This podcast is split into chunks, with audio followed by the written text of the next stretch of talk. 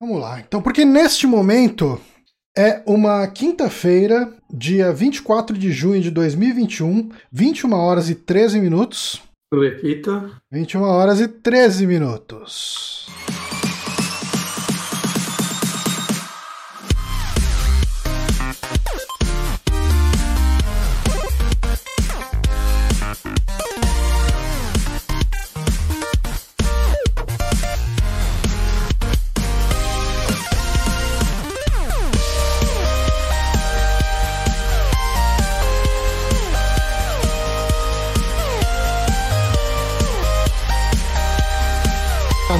Vazando a gente falando aqui? Agora pausou você falando, não ficou vazando a gente falando aqui. Sim, porque estamos começando aqui mais um saque no Super Amigos. Eu sou Johnny Santos, sou aqui com o Guilherme Bonatti. Você não vai falar nada, Bonatti? O que que eu devo falar? Você geralmente fala sim. Olá. Essa emoção que eu tô gravando aqui com você. Eu tô novo? chorando por dentro, cara. Eu tô muito feliz. Rapaz. Desaprendeu totalmente. Pois é, cara. E estamos com ele, o antigo host dessa pocilga, Márcio S. Barrios, o, o host do Mobs. Seja bem-vindo, Márcio. tudo bem?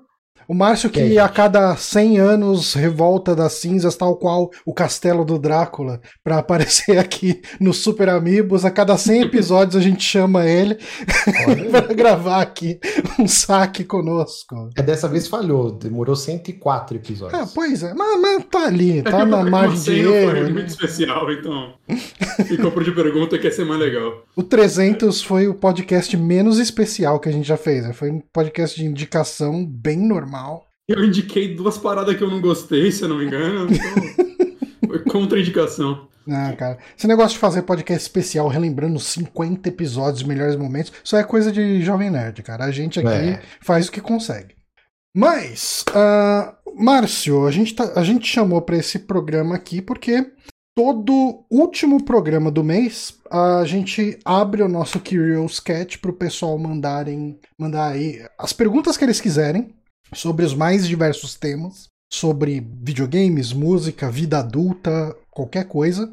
E a gente fica debatendo isso, porque aparentemente depois que a gente fez a primeira vez eles gostaram e a gente continua fazendo. Não tem ninguém reclamando, a gente vai continuar fazendo. É assim que a gente funciona. Então, E dito isso, ahn, eu acho que a gente pode dar aqui um, um disclaimer geral de como funciona. Né? A gente tem, como sempre, a nossa prioridade, a nossa ordem de prioridade são as perguntas mandadas por e-mail entram na frente de todo mundo. Em seguida, as perguntas do Curious Cat que teve identificação, que a pessoa ou colocou na pergunta quem que ele é, ou, ou colocou lá, se logou no Curious e mandou a pergunta. E por último ficam as perguntas anônimas, porque, enfim, se a pessoa não se deu o trabalho de se identificar, a gente não vai se dar o trabalho de priorizar. A é gente lá recebeu que vem uma. as pedradas, hein? É, é de lá que vem as pedradas. A- A gente recebeu umas duas no e-mail hoje. Você não deu tempo de colocar? Coloquei, coloquei. Do, do Ah, Rafa, que inclusive tá aí no chat, e do Uhum. Hélio, que também tá no chat. Olha aí. É, os dois estão aí pra ouvir. Um abraço para os dois. Ah, é, ah, lembrando, né? A gente tem aquele negócio lá que chama apoia.se barra superamibo. Se vocês quiserem apoiar a gente, vai lá e doa qualquer dinheiro, a negócio. gente gosta. Ah, e tem também esse negócio de inscrição aqui, que o Hélio acabou de se inscrever por 12 meses seguidos aqui. Isso ajuda também a gente. Ah, é isso. Ah, não vou ficar fazendo muita mendicância aqui. Vamos direto para as perguntas, porque tem pergunta para boné hoje. Olha aí, legal, hein? Vamos começar pela pergunta do Rafa por e-mail. Fala pessoal do Super Amigos, tudo bem? Aqui é o Rafa SBF underscore.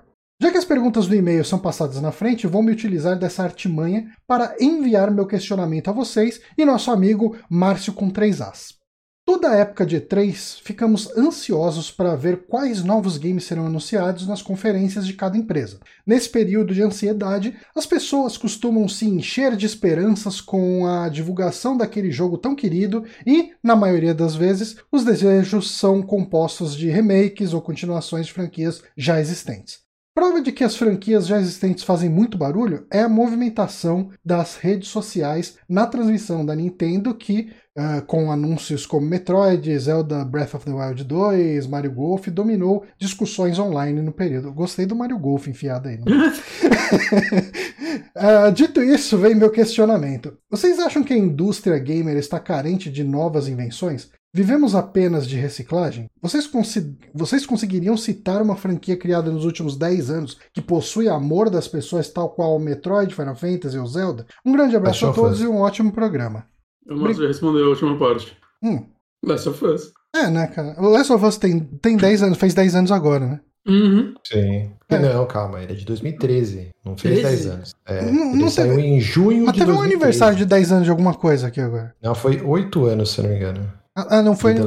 Eu acho que foi aniversário de um ano do Last of Us 2 que o pessoal tava comemorando no Twitter. Sim, e, e teve também, agora em junho, o, o aniversário de 8 anos do primeiro. Uhum.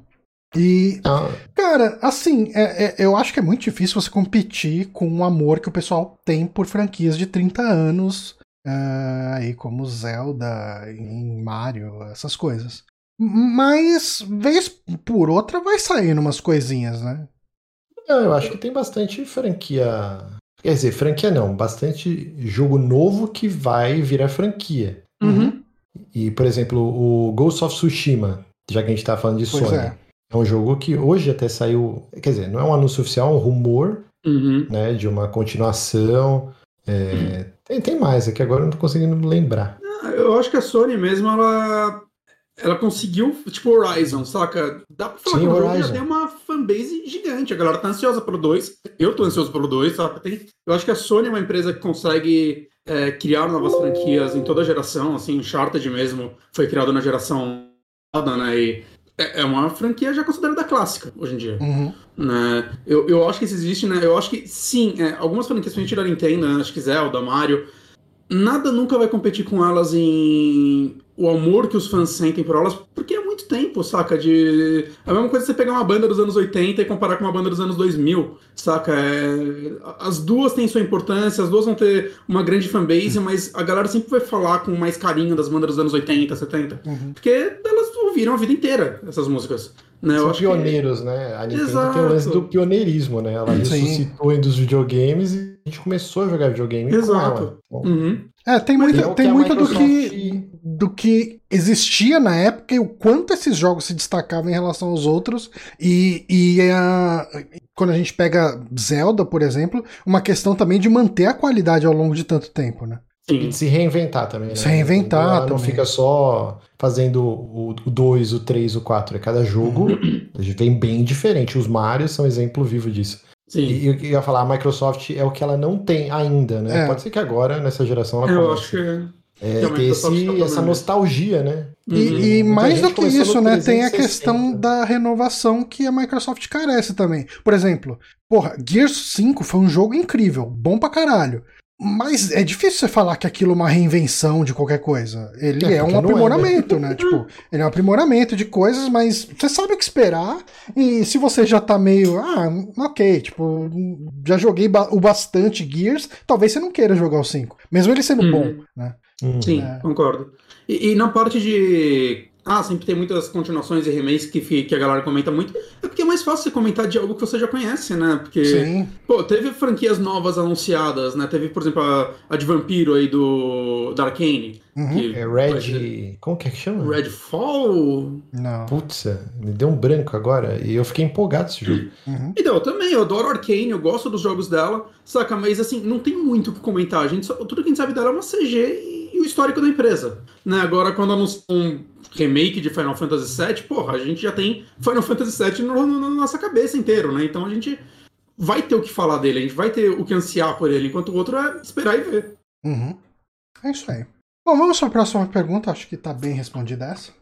Pergunta do Hélio Ferrer, nosso querido aí que renovou a inscrição aqui no Prime, novamente, obrigado. E inclusive Papai Platina se inscreveu com o Prime aí agora, muito obrigado.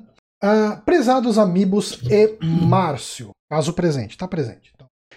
Espero que todos estejam bem. Recentemente terminei Twin Peaks e fiquei apaixonado pela direção cabeçuda do David Lynch. Vocês, vocês algum diretor, vocês têm algum diretor que estão acompanhando atualmente? Forte abraço a todos e que sigam os ótimos programas. Você, eu acho que vocês bem mais do que eu, né? Vocês prestam bastante, eh, bastante atenção em quem que é o diretor que está fazendo isso, aquilo, principalmente em filmes. Eu assisto os filmes e às vezes eu presto atenção no nome de quem está por trás. Eu... É, acho que. Não, pode, pode falar, Bruno. Não, eu ia falar que, tipo, existem diretores que eu acompanho, sei lá, desde sempre, sei lá, Edgar Wright, Tarantino, né? Qualquer filme do Tarantino eu vou acabar assistindo. Né? Mas, sei lá. Caralho, minha garganta é uma bosta hoje. Uhum. É... Tem alguns diretores que eu, tipo, tenho curiosidade pro trabalho deles há muito tempo. Né, e, sei lá, desde o ano passado, gente, que eu tô tendo mais tempo, né? Eu peguei para começar a acompanhar alguns, assim, tipo, tem alguns que não dá pra você ver toda a filmografia, sei lá, comecei a ver alguns filmes do Lúcio Fulci, por exemplo. Uhum. É impossível ver a filmografia dele, tem 100 filmes. sei lá, saca? 200 filmes. Takashi Miike também, peguei, tentei pegar pelo menos os principais filmes de acusa dele, de terror, que são os gêneros que ele trabalhou que eu gosto, né? Mas também, ele tem ano que ele lançava sete filmes, eu não, não sei como. Né? Então, assim, existem alguns diretores que eu comecei a pegar e falar, não, eu quero ver pelo menos as, as principais obras deles. Uhum. Né? Mas. Eu não sei, o David Lynch mesmo é um que eu gostaria de um dia ver filmes dele. Eu só vi o Homem-Elefante quando era criança. Sabe? Meu Deus do céu, que horror. Passou acho que na Fox eu assisti, eu não entendi porra nenhuma. Né? Então. Mas assim, tem. Eu, eu- gosto assim de, de me adentrar, às vezes, né? Ou em diretores ou em franquias, né? Eu faço direto de maratonar uma franquia inteira e pra ver o crescimento dela ou, ou decadência, na maioria dos casos. E acho que o Márcio também faz um pouquinho disso, não faz? Ah, Tem, tem uma porrada de diretor que eu Uhum. acompanho já há muito tempo, mas é, parafraseando aí a, a última pergunta do Rafa, né? Dos últimos 10 anos, sei lá, 10, 15 anos, dois diretores que eu, que eu acabo assistindo tudo que eles lançam e até agora eles não me decepcionaram. Um é o James Wan, que eu amo de paixão, assim, e eu acho que é um diretor completo, porque ele estava muito atrelado ao gênero de terror, né? O diretor Uhum. dos Jogos Mortais, do Invocação do Mal, do Insidious. Mas aí o cara veio e fez Aquaman, que é, tipo, acho que o melhor filme da DC, assim, de super-herói. É bem coloridaço, mas sim O também com Velozes e Furiosos dele também é um dos favoritos da galera, né? É, eu não assisti o Velozes e Furiosos, que eu não tenho muito saco pra franquia, assim. Mas eu acho que o James Wan é um cara que manda muito bem, assim. E eu gosto muito do Fed Álvares, né? Que Hum. ele é uruguaio, né? Se eu não me engano. E ele fez o remake do. Na, na- verdade, não é um remake, é meio que um reboot do Evil Dead, que é de Muito bom. 2011, acho que é. Faz tempo pra cacete. Acho que é 2011.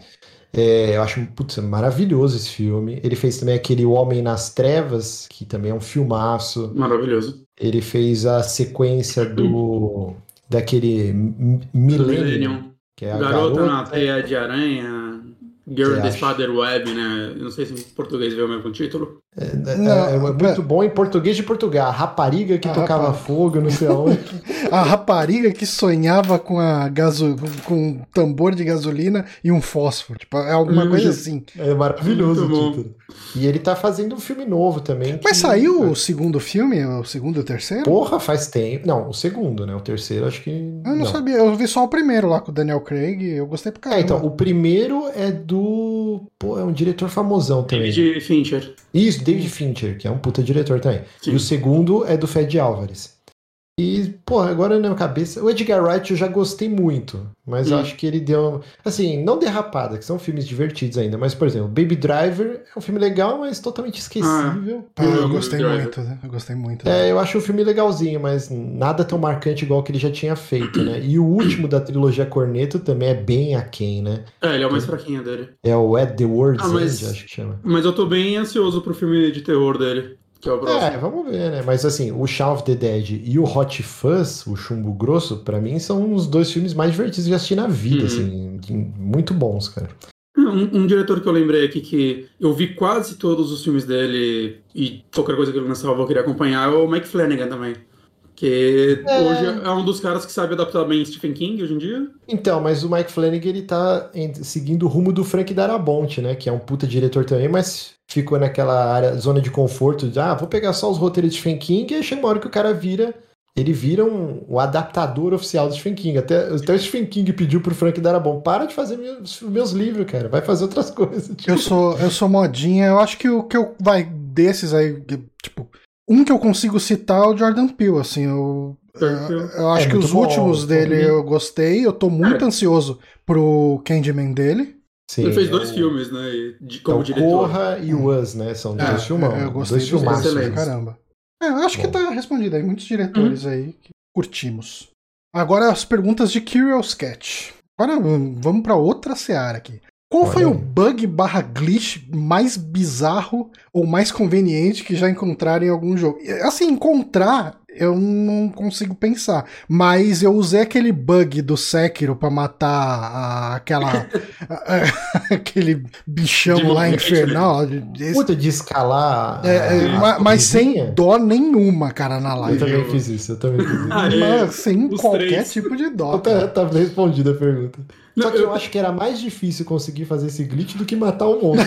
cara. Fiquei Porque muito eu quase quebrei o meu controle Eu fiquei de ódio tempo e, ali e live. você tinha que apertar, acho que uns três botões em sequência, assim, era muito difícil pra você escalar a torre, né? Que é um Uhum. bagulho que não é pra você fazer, é um glitch do jogo. Uhum. E aí, alguma alma abençoada descobriu e postou na internet, e aí aquele título, né, cheesy, né, que eles falam, né? Cheesy. É. É cheesy. Aí eu tentei fazer e fiquei horas até conseguir fazer essa porra. E era talvez mais fácil ter matado o, o monstrão lá. Eu lembrei de um que foi muito conveniente pra mim, porque foi no Witcher 2, no Xbox, eu joguei a versão de Xbox, nunca joguei de PC. E lá, acho que uma das últimas partes do jogo tem um dragão. E tava difícil pra caralho. E uma hora eu dei loading e por algum motivo eu parei de sofrer dano dele. E Olha eu abracei, eu falei, foda-se, eu vou terminar essa merda assim. Eu parei de tomar dano assim. Tá no lore agora. Fiquei por- É, falei, é isso aí. Se o jogo for com dó, que eu morri muito nele. aí, aí eu terminei, fiquei felizão. Hum. Sem, sem dó aqui. Ah, cara, Agora, posso- engraçado, acho que eu não lembro de ninguém. Tipo, sei lá, os que todo mundo. Os bugs mais engraçados eu acabo vendo na internet. Eu, eu nunca presencio eles de verdade, acho. É. É, eu também. Eu tenho muita sorte com bug, cara. É muito difícil algum jogo Cara, quebrar assim comigo. Teve um bug que eu lembrei agora, e assim, esse não tá num, num que eu explorei, né? Nem nada do tipo. Ah, mas eu tava jogando o fatídico Cyberpunk 2077. Hum. E ali, cara, eu tava lá, cara, mó cara numa, numa arena, atirando, atirando, e pra cima e pra baixo, e não sei o quê. E eu não, não tava morrendo, né? E tal. Cara, depois de um tempo, eu tava muito tempo lá, eu tava, sei lá, uns 10 minutos quase na mesma área. Não, 10 minutos é muito tempo pra você ficar numa área, mas sei lá, uns 5 minutos você tá numa arena, numa arena você não fica 5 minutos nesse jogo, você mata em dois. E eu falei, cara, não, pera, tem uma coisa muito errada aqui. Aí eu parei de atirar em todo mundo eu descobri que ninguém tava tomando dano. Tipo, nem eu, nem os inimigos. tipo, tava só. Caraca, todo- demorou tudo isso pra você notar. Não, não é, cara, porque eu falei, nossa, mas tá muito mais difícil do que as outras áreas aqui. Tipo, eu acho que foi uns 5 minutos, assim, cara. Eu falei, porra, mas que bosta. Daí eu tive que dar load, porque assim, o load naquela área mesmo não dava, porque ele já vinha quebrado. Eu tive que dar um load um pouco pra trás e voltar. Ah, próxima pergunta. E obrigado, André LVS, pela inscrição com o Prime. Ah, essa aqui é pro Johnny. Você tem esperança na próxima temporada de Star Trek Discovery? Eu tô insistindo pelas últimas três temporadas, mas apesar de ter melhorado um pouco, continua bem fraquinho. Tô colocando. Ah, pera, a última pergunta foi do Diego Matias, eu não falei de quem que é. Essa aqui é do Lima Tejo. Ah, tô colocando minha expectativa no Strange New Worlds e na próxima temporada de Lower Decks, que surpreendeu positivamente quase todo mundo. Cara, Discovery é aquele negócio, né? Tipo, o Discovery. é, Eu, eu gostei muito da primeira temporada porque eu não tinha parâmetro, né? Tipo, ele foi meu primeiro Star Trek. Aí depois que eu fui assistir The Next Generation, Deep Space Nine e as outras, eu falei, nossa, Discovery é meio merda. Aí. Você gostou da terceira? Eu lembro que você Não, então, caramba, vou, vou chegar lá, vou chegar lá. A segunda temporada, ela melhorou em relação à primeira, mas os seis primeiros episódios quase me fizeram dropar, assim, tipo, é, os cinco primeiros episódios. O sexto melhorou bastante e daí pra frente foi ok. Foi. A terceira temporada, ela teve toda a cara de que ia chegar num lugar muito legal. E o final me decepcionou um pouco, mas de maneira geral ela foi boa. Aí eu tava com muita expectativa pra quarta temporada, né? Porque ela, ela termina de um jeito, a terceira temporada termina de um jeito que poderia deixar a quarta temporada muito legal. Aí eu vi o teaser da quarta temporada e falei, não, não vai ser muito legal, não. Vai ser a mesma merda. Então, eu, eu diria então que Star Trek Discovery pra mim já virou um pouco síndrome de Estocolmo. Eu vou continuar assistindo porque já tô aqui vamos lá.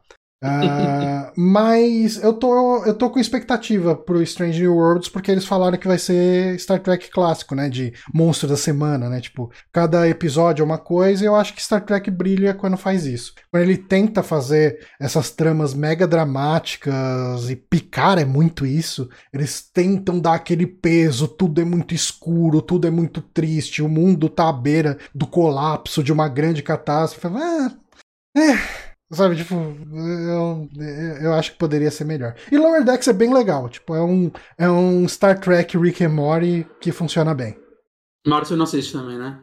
Cara, é, para mim vocês estão falando grego, porque eu acho que eu nunca assisti um episódio de Jornada nas Estrelas. Os filmes, se eu vi, sei lá, uns 5 minutos é muita coisa. Mas o, o do J.J. Abrams, eu assisti o primeiro e o segundo e achei filmes ok, divertido. Mas eu sei que eles destoam completamente do que é bastante, Star Trek. Assim. É bastante. Eu não, não sou fã de Star Trek, não. É, não. Então, uma coisa que tá sendo bem legal, eu acabei de terminar Mass Effect 2. Uh, eu tinha terminado na época, né? Mas, e, e agora eu terminei com a carga que eu tenho de Star Trek. E, cara, é muito incrível Paramount não ter dado um, um aviso de, cara, tem umas coisas que são plágio, mas Sim. absurdo, cara. É tipo, é muito sem vergonha, cara. É bizarro, porque eu amo Mass Effect, e aí na teoria eu deveria amar também Star Trek, assim, mas nunca me fisgou, cara. Mas eu entendo até porque é muito difícil acompanhar, cara. Se você pega o The Next Generation, que eu acho que é a melhor porta de entrada que existe, são sete temporadas de vinte e poucos episódios cada. É muita coisa, cara. É uma demanda que você tem que seguir que hum, eu não consigo recomendar para qualquer um, não. É, e tem muito episódio merda no meio, sabe? Tipo, uh, tem uns episódios que são fascinantes, incríveis. Mas tem tanto episódio ali que você fala, puta, nossa. Papai, Papai Platina falou que Jornada nas Estrelas entrega a idade. Ah, sim. É, que a gente é da época que tudo era traduzido, é, né? Agora tudo copyright. O, o Caco no Muppets Babies chama Kermit. Kermit, né? nossa. Sério? É. Sim, faz tempo isso, cara. É uhum. É tudo patenteado agora. Quer dizer, patenteado não. É, é normalizado. Modernizado. É, é, eles falam o nome em todas as nacionalidades, é, tem que ser igual, né? Eu acho que o Super-Homem tá um pouco nessa, né? Tipo, tem muito lugar que agora é Superman, Superman. agora. Tipo, o Super-Homem não existe mais no monte de lugar. Existe Guerra nas Estrelas, é Star, Star Wars, Wars, né? Sim. Enfim, próxima. Motion Sick 1982 pergunta: qual foi o maior caminho sem, do... sem volta que vocês já estiveram na vida? Eu acho que é a produção de conteúdo. Tipo. é, é, um pouco assim, você fala, cara, tem hora que você chega e se pergunta, mas para quem que eu tô fazendo isso? É para mim mesmo? É para os outros? O que que eu tô fazendo com minha vida? Mas ao mesmo pouco, tempo é vira. É, hum, mas o que que eu vou fazer com esse tempo? então eu continuo. Praticar aeromodelismo? Vai pintar miniaturas? Pois é. Né? Aprender a tocar um instrumento? Vou começar a estudar para ficar um picão na minha área e começar a ganhar Sim. mais dinheiro? Não. Vou continuar fazendo podcast de joguinho. Acho uma boa. Cara, tô pensando em outra coisa. Acho que é isso. Hum. Posso é que falar assim, caminho sem volta parece é. uma coisa ruim, né? É, é nem um sempre hobby, é. Um uhum. hobby maravilhoso, assim. Uhum. Obviamente, como tudo na vida tem seus altos e baixos. Tem época que você fala assim, putz, acho que vou parar, ou uhum. não tá tão legal igual antes e tal. Mas aí, como tudo é passageiro, né? É, tem então, fases. Tem fase que você tem tá fase. querendo parar e tem fase que você tá empolgado. Você acabou de gravar um podcast legal pra caralho e está louco pro próximo, né? Tipo, é, uhum. é bem isso. Próxima pergunta também do Motion Sick. Qual franquia deveria voltar dos mortos? Se não pela antiga desenvolvedora, por qual? Eu diria que o Corinthians Parentes não vale Silent Hill, porque qualquer um responderia isso hoje em dia, eu acho. Cara, é, é, eu tô numa onda de que eu tô preferindo ver uma franquia nova do que ver um revival de qualquer coisa. Mas eu, assim, o, o Ron Gilbert já falou isso algumas vezes, né? Que ele só gostaria de pegar Monkey Island de volta se a Disney desse a franquia para ele. Ah, tô aí, de volta, ela é sua, faz se quiser, a gente não vai fazer merda nenhuma com isso. E daí, se fosse para ver um Monkey Island com o Ron Gilbert de novo, com total liberdade para fazer o que ele quiser, eu gostaria, porque o próprio Ron Gilbert ele não considera o Monkey Island 3 canônico, né? Tipo, para ele aquilo não é o que ele imaginou da história. Então eu gostaria uhum. de ver para onde ele levaria a história. E, e, e, é uma franquia que tá completamente morta, né? Tipo, não dá para esperar nada dela voltar. Eu acho que eu fico com essa. É, cara. Eu queria que a franquia Modern voltar um dia, darem para desenvolvedores novos. E, só que aqui tem tanto fã da franquia que queria fangames que falam que são geniais e tal, que eu acho que ela poderia existir. Eu, eu acho eu que Mother ganharia muito com o que a gente tem hoje de, de difusão de cultura pop, de tipo, uhum, uhum. eu imagino que ela cresceria muito uhum. hoje em dia. É que muito do, do Earthbound, né, do Modern, era o é Shigesato Itoi, né, o nome do cara, né? Ah, o Itoi. Uhum. É, acho que era um negócio muito autoral, assim, né? Hum. E eu acho que dificilmente alguém conseguiria captar aquela vibe, aquela estranheza. Que... Então, é, é, que eu acho que tem tanta gente que acabou meio que sendo quase moldada, assim, de tanto que amam essa franquia e você vê né, na internet criando histórias tão boas nesse universo que eu veria isso sendo possível, saca? Eu veria essa passada de tocha, assim, sendo algo que poderia ser bom. É, Porque ele mesmo acho que ele nem quer mais fazer nada, né? Mas de, de jogo. Ele já deve, ter, já deve estar aposentado faz tempo, eu não sei é nem se ele, ele tá vivo. É que ele fazia um milhão de coisas, né? Além de jogos. É, então... Ele era escritor, ele é. era sommelier de sopa. Ele é, uns... é tudo. É sério, você procurar no YouTube tem uns, uns programas de audiência sopa, ele fazia tudo. Uhum. Tipo, tudo menos game design, né? O Modern foi a primeira vez que ele foi trabalhar com videogame e tal. Tá vivo, 72. Olha aí. Mas eu acho que a Nintendo, não sei, cara. Não, não. Não sai, nem o Modern 3 eles relançam, né? Quanto mais um novo. Só, podia só relançar assim, um pacotinho com os três, ia ser tão bom. É. Já tava feliz. Ah, o Papai Platina falou de Def Jam. Oi? Def Jam. O Papai Platina falou de Def Jam. Eu gostei de Def Jam, mas se eu fosse jogar Def Jam hoje, eu não ia conhecer nenhum dos rappers que estão lá. Então meio que a caga. É, na época, velho, você conhece Snoop Dogg, tinha o Exhibit, né? Que tinha aquele programa Pimp My Ride da MTV. Ah, pode crer. Tinha Carmen Electra. Tinha, tinha 50 Cent ou não? Eu tô louco. Eu acho que não, mas eu não tenho certeza. Ah, não, 50 Cent tinha o próprio jogo dele, que era o Indescend, como que era? Death Indescend? Eu lembro que ele tinha um jogo, mas eu não, não lembro. É, eu não lembro agora. Tinha não, Dead Space. Também. Dead Space tá, tá, tá aí os boatos, né? é, tá, hoje saiu a data, né, do evento da EA lá, que, que uhum. tudo indica que vai ter o, um videozinho aí. Mas, ó, o... Eu até gravei um vídeo recente, ó, Jabá aí. Uhum. Uma franquia que eu gostaria de ver ressuscitada seria Zombies Ate My Neighbors pela Double Fine, cara. Acho que é Double eu, Fine. É, eu acho que a Double Fine. Com recurso infinito da Microsoft faria. nossa, um reboot dessa franquia. Eu, eu acho que ela capturaria bem, né? Eles sabem fazer aquele tipo de jogo. Uhum.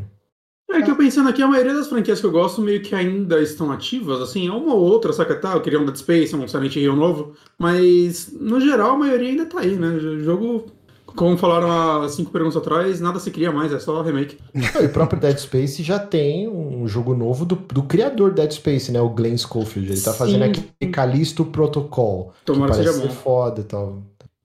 Próxima pergunta do Rodrigo Gack. Primeiro, parabéns para ambos os casters. Eu, eu acho que ambos ele quer dizer, tipo, nós dois e o Márcio. Uhum. Uh, por manter podcast para falar de filmes de terror. Por que não temos mais vilões nos filmes? Não me lembro dos filmes recentes, o vilão, o cara mal que morre e sempre volta. Perdeu a graça ou hoje o legal é fazer tudo cinza? Não, não tem ainda vilões nos filmes. Eu acho que ele quer dizer o vilão pure evil, saca? Porque hoje em dia você pega até os filmes da Marvel, eles tentam fazer o vilão ter uma história triste e uma motivação. Ele quer, ele quer um vilão que seja só, só ruim. Será que é isso? Hum, eu acho que. Eu entendi assim também.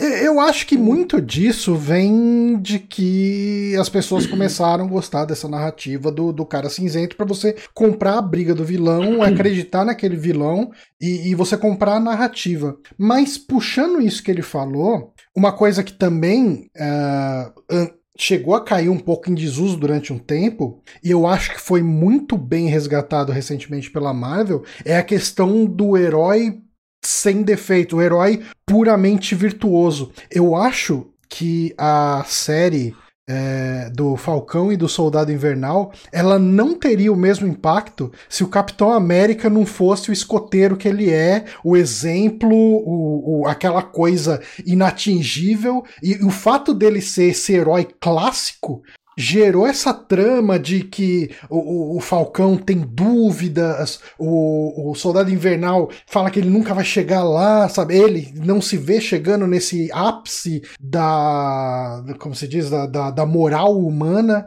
É, e, e, daí, eu, assim, eu nunca tinha parado para prestar atenção no quão interessante pode ser esse tipo de personagem, do escoteirão, né? Eu nunca gostei desse tipo de herói, mas no tipo de narrativa que ele pode desdobrar, e o Capitão América dos filmes da Marvel conseguiu gerar uma história nos, nessa série que eu acho que foi que ela não existiria se não fosse de outra forma. Sabe? Tipo... E também acho que porque evoluiu, né, a, a, o jeito de contar as histórias. Sim. Porque por mais que alguém torça o nariz, todas essas essas paradas com vilões eram feitas para criança. Gibizinho, desenho, era tudo para criança. Então você não precisava explorar. O vilão era mal porque ele era mal. O esqueleto, ele dava risada lá e ele era mal. Uhum. O, todos os vilões de desenho, de de filme, era tudo porque ele era mal, né? E aí, não. hoje em dia, não dá pra você simplesmente fazer isso. Você tem que dar um pano de fundo. O Thanos, olha, o Thanos é um cara atormentado, ele, ele vai destruir metade da população da galáxia, mas ele vai fazer isso por um motivo. Uhum. E aí você tem uns loucos que vai comprando a ideia. de... aí você lança o Wolfenstein e aí as pessoas vão, pô, vai, vai matar nazista, não pode. então, assim, é complicado, é complicado. Mas é que acho que evoluiu o jeito de contar a história. E acho é. que hoje nós não queremos também um vilão simplesmente o cara é mal porque ele é mal. A gente uhum. quer que tenha um, um fundo lá na história do cara. Até o esqueleto, quando teve um, um dos mil reboots do desenho animado He-Man tinha um episódio que mostrava a origem do esqueleto. Eu assisti Caramba. no YouTube. É que ele era um, ele era um feiticeiro, feiticeiro ele não, é, não tinha cara de caveira. Né? É, não era uma caveira e tal. Uhum. É, então existe essa preocupação de criar um pano de fundo, né? É, eu acho que quando você compra no... a, a história do, do vilão, fica mais fácil, fica mais interessante você acompanhar a história. Né? Sim. Uhum. O, o Rafa falou no comentário é que o, os caras só queriam dominar o mundo. E eu acho que isso virou tão piada e tão. Tipo, até você fazer um, um, personagem que é assim pela piada já tá datado. Ah, sim, Saca? O, o, Austin, o Austin Powers, Austin né? Powers, o Dr. Evil, Evil era Exato, isso, né? exato. E, e, na época do Austin Powers, beleza, porque ele começou a fazer essas piadas, pelo menos que eu sei. E Austin Powers já tem uns 20 anos. Exato, é, é, exato.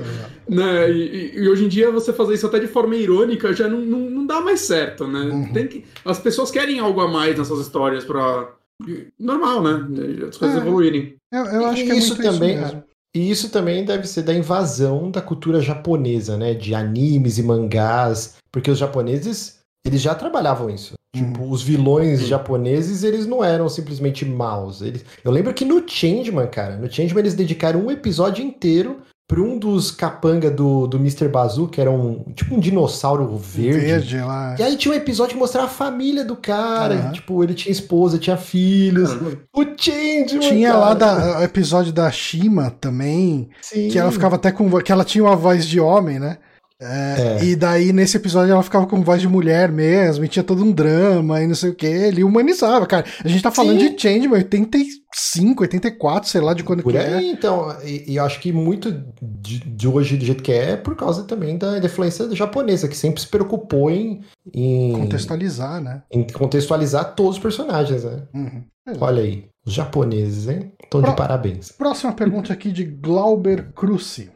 Olá pessoas, gostaria de saber a opinião de vocês sobre a E3. Vocês acham que ainda é relevante? Acham que teremos E3 nos próximos anos? Gostam do modelo de Direct adotados pelas empresas e que ocorreram ao longo, dos, ao longo do ano? Cara, é, eu, eu acho que é muito difícil traçar o que vai ser E3 daqui para frente baseado na E3 desse ano. Eu uhum. acho que a E3 desse ano é mega particular por causa de uma pandemia, um monte de atraso, é, um monte de coisa. As empresas não estão conseguindo entregar console que elas querem vender, os jogos estão atrasando. Então, eu acho que a gente vai conseguir ter um termômetro melhor disso tudo daqui uns dois anos. Eu acho que mesmo do ano que vem a gente ainda vai ter impacto da pandemia. Eu acho que não, sabia? Porque aí vai ter o frenesi das pessoas, elas querem sair de casa. Então, ah, quando tiver qualquer evento, pode ser o um churrasquinho na esquina, todo mundo vai ir. Ah, e aí as pessoas, é nossa, volta triunfal da E3. Aí vai dar dois anos e ninguém vai aguentar mais. Você sabe que isso é muito engraçado. Porque tem um negócio Star Trek lá, que é o Star Trek Day, que eles fazem um monte de. É tipo uma E3 do Star Trek. e daí eles mostram todas as séries novas que vão sair, todas as temporadas, teaser, entrevista com o diretor, entrevista com os atores e tal, tudo isso. Um monte de, de apresentação. É como se fosse uma. É, é mais perto de uma direct, né? E o, o show, uh, o showstopper, showstopper não, como que se diz? O, o que fechou a apresentação foi eles falando que ano que vem vai ter convenção presencial de Star Trek. Sabe, tipo, esse foi o grande. Eles anunciaram umas cinco séries novas de Star Trek, mas eles finalizaram o evento falando que, ó, ano que vem, o grande anúncio é que vai ter um evento de Star Trek para vocês irem lá, tirar foto com os caras, pegar autógrafo, a porra toda. Eu falei, caralho, não, a galera tá louca pra sair de casa e ir num evento, cara. Tipo, e, e, eu acho Primeira que fila pass... que pegar passa. eu acho que ano passado mostrou que a E3 ainda tem uma relevância, porque ano passado foi horrível. Uhum. Um milhão de eventos que duraram até, sei lá, novembro tinha evento ainda meu Deus, é Summer Game Fest, é Games from the Future. Caralho, todo jogo que você anunciar ele é do futuro. Então por que você vai chamar o seu programa de Games from the Future, cara? Então, tipo, é, aí tem um milhão de eventos e aí ninguém aguenta mais. Então é três, é tudo naquela semana. Coitado jornalista, quem vive disso, meu Deus, é terrível, mas aí paciência. Uhum. E aí é aquela enxurrada de informação. Tivesse é estudado. Copa do Mundo, né? Então, eu gosto, eu gosto. E eu, eu tenho um sonho ainda de um dia ir na E3, no show floor, ficar em fila para jogar. Eu acho que deve ser bem legal. Eu, eu, acho que você ia se estressar mais rápido do que eu, Márcio. Ah, cara, eu, eu vou te falar, cara, tipo, eu mesmo ano passado, cara, ano passado ainda tava, eu não tinha, ano passado não, retrasado, eu não tinha operado a coluna, eu tava meio zoado, não foi nem questão da coluna que tava me zoando tanto, eu tinha extraído o siso no dia, tipo, na semana da, da BGS, e eu falei, foda-se, cara, eu vou na BGS. E, e, eu fui, cara, tipo, e nem é grande coisa, sabe? Tipo, pô, o fato de estar tá lá no evento, de ver aqueles stands gigantes e, e, ver os jogos rodando, é um negócio legal, cara. Então, assim, como feira para público, eu acho que continua. Como evento para anúncio, eu acho que ela vai se transformar um pouco, sim, ainda. Mas uh, eu acho que esse ano, esse monte de, de, de apresentação que o, o Márcio mesmo citou, elas, elas me fizeram sentir falta do hub dos grandes uh, dos grandes eventos, sabe? Tipo, tem coisa que você fala, e aí, eu preciso assistir essa, essa reunião de Zoom que os caras estão transmitindo então, aqui para comentar de jogo ou, ou, não, cara, sabe? Tipo, tem coisas que você fica se perguntando. Eu, acho que esse formato direct, né, que é como estão chamando agora, ele é um formato muito bom, cara, na verdade. O problema é que as empresas ainda não sabem fazer ele, sabe? Porque eu acho que, por exemplo, a Nintendo já dominou esse formato, uhum. a Microsoft... Criaram, né? É, exato. Mas a Microsoft, ela fez um evento fantástico, mais ou menos, nesse formato, saca? É... Eu, eu acho Demorou, que... hein? Demorou. Demorou. Lembra os eventos da Microsoft? Era Sim. os caras com Tech Pix. Porra, o Phil Spencer mora numa mansão, ele não tem dinheiro pra comprar uma câmera decente. É horrível as câmeras. Tech Pix, os caras sempre na casa deles, aí eu tava falando, e falava, falava, falava, aí parecia um tre... Era horrível Exato. os eventos da Microsoft, cara. Eles aprenderam finalmente. E a Sony também copiou o State of. Como que é? é State, State, of, Play. State of Play. Aí é o esquema. É, o, problema da Sony é que ela ainda não aprendeu a dar um carisma pro evento dela. Né? O uhum. State of Play é legal o momento do jogo, mas é sempre o, entre um e outro você fica, meio, mas pelo amor de Deus, quem fez essa apresentação, saca?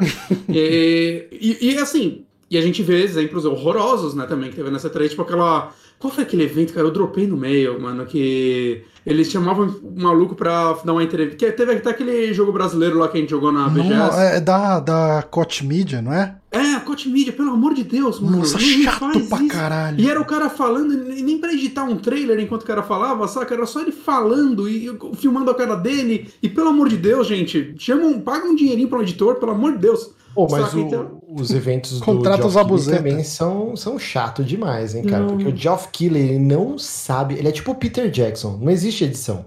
É, vamos fazer o bagulho gigante com gordura pra caralho, porque é isso aí. Eu quero trazer o Kojima, a gente vai namorar aqui no palco, depois eu vou trazer não sei quem. Pô, os eventos do Geoff Keighley sempre são gigantescos. O evento cara. do Geoff Keighley é feito para o Geoff Keighley. Ele é. quer ver aquela galera, ele quer, olha o Kojima e ninguém. Tipo, o que você tem pra mostrar pra gente, Kojima? Nada! Vamos falar do, vamos falar do 11 de setembro aqui, vai. Deixa, deixa eu botar esse cara pra falar de Painkiller. Eu quero ver ele falar, estou fazendo um Painkiller. E ele fala, nice! E, tipo, nem mostra logo do jogo. É tipo, mano. De vez em quando rola umas coisas legais, tipo o Funk the Oscars, né? Ficou icônico. Sim, assim. Sim mas foi mas sem é... querer, né? Foi sem querer, né?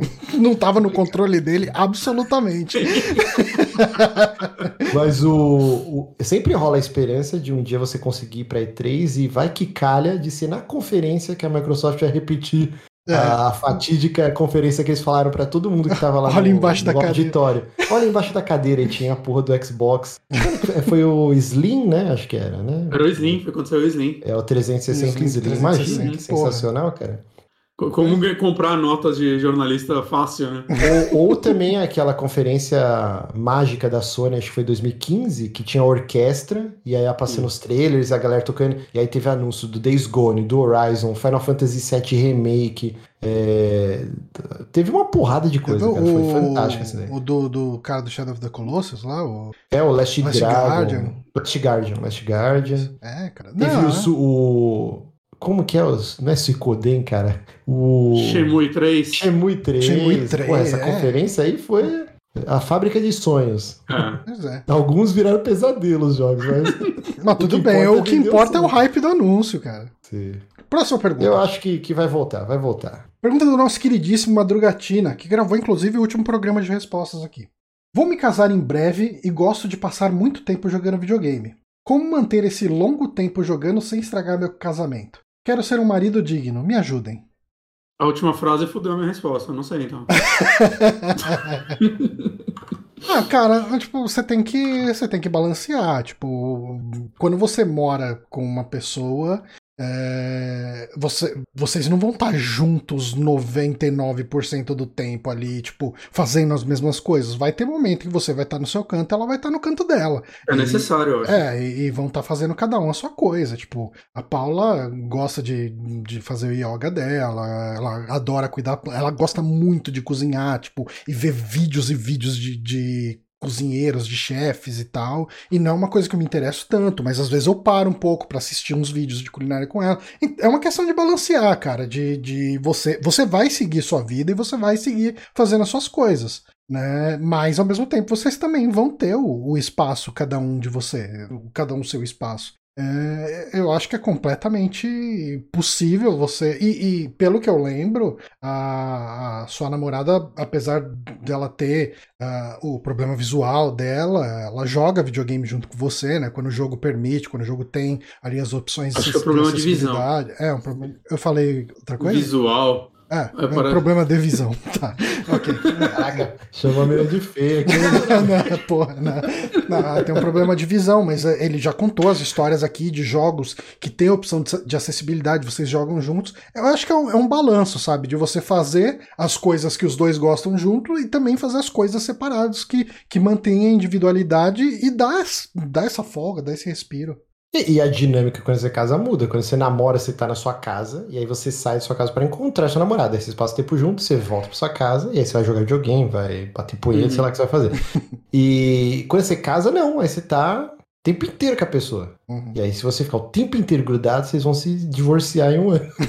tipo, é importante você separar momentos para você fazer alguma atividade junto, e aí depois você tem o seu momento pra você fazer. Que nem a Jéssica, eu já tentei várias vezes, mas a Jéssica não gosta de videogame, não tem jeito. Uhum. Então, quando, quando eu vou jogar videogame, geralmente ela tá mexendo no computador dela, no celular, ou ela vai assistir uma série.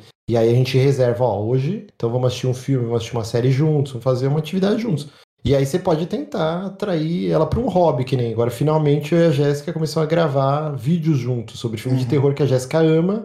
E aí eu sempre quis fazer alguma coisa com a Jéssica, mas não casava as coisas, né? E agora a gente se encontrou aí no. Acho que até tem uma pergunta anônima sobre isso mais para frente. A gente vai chegar lá.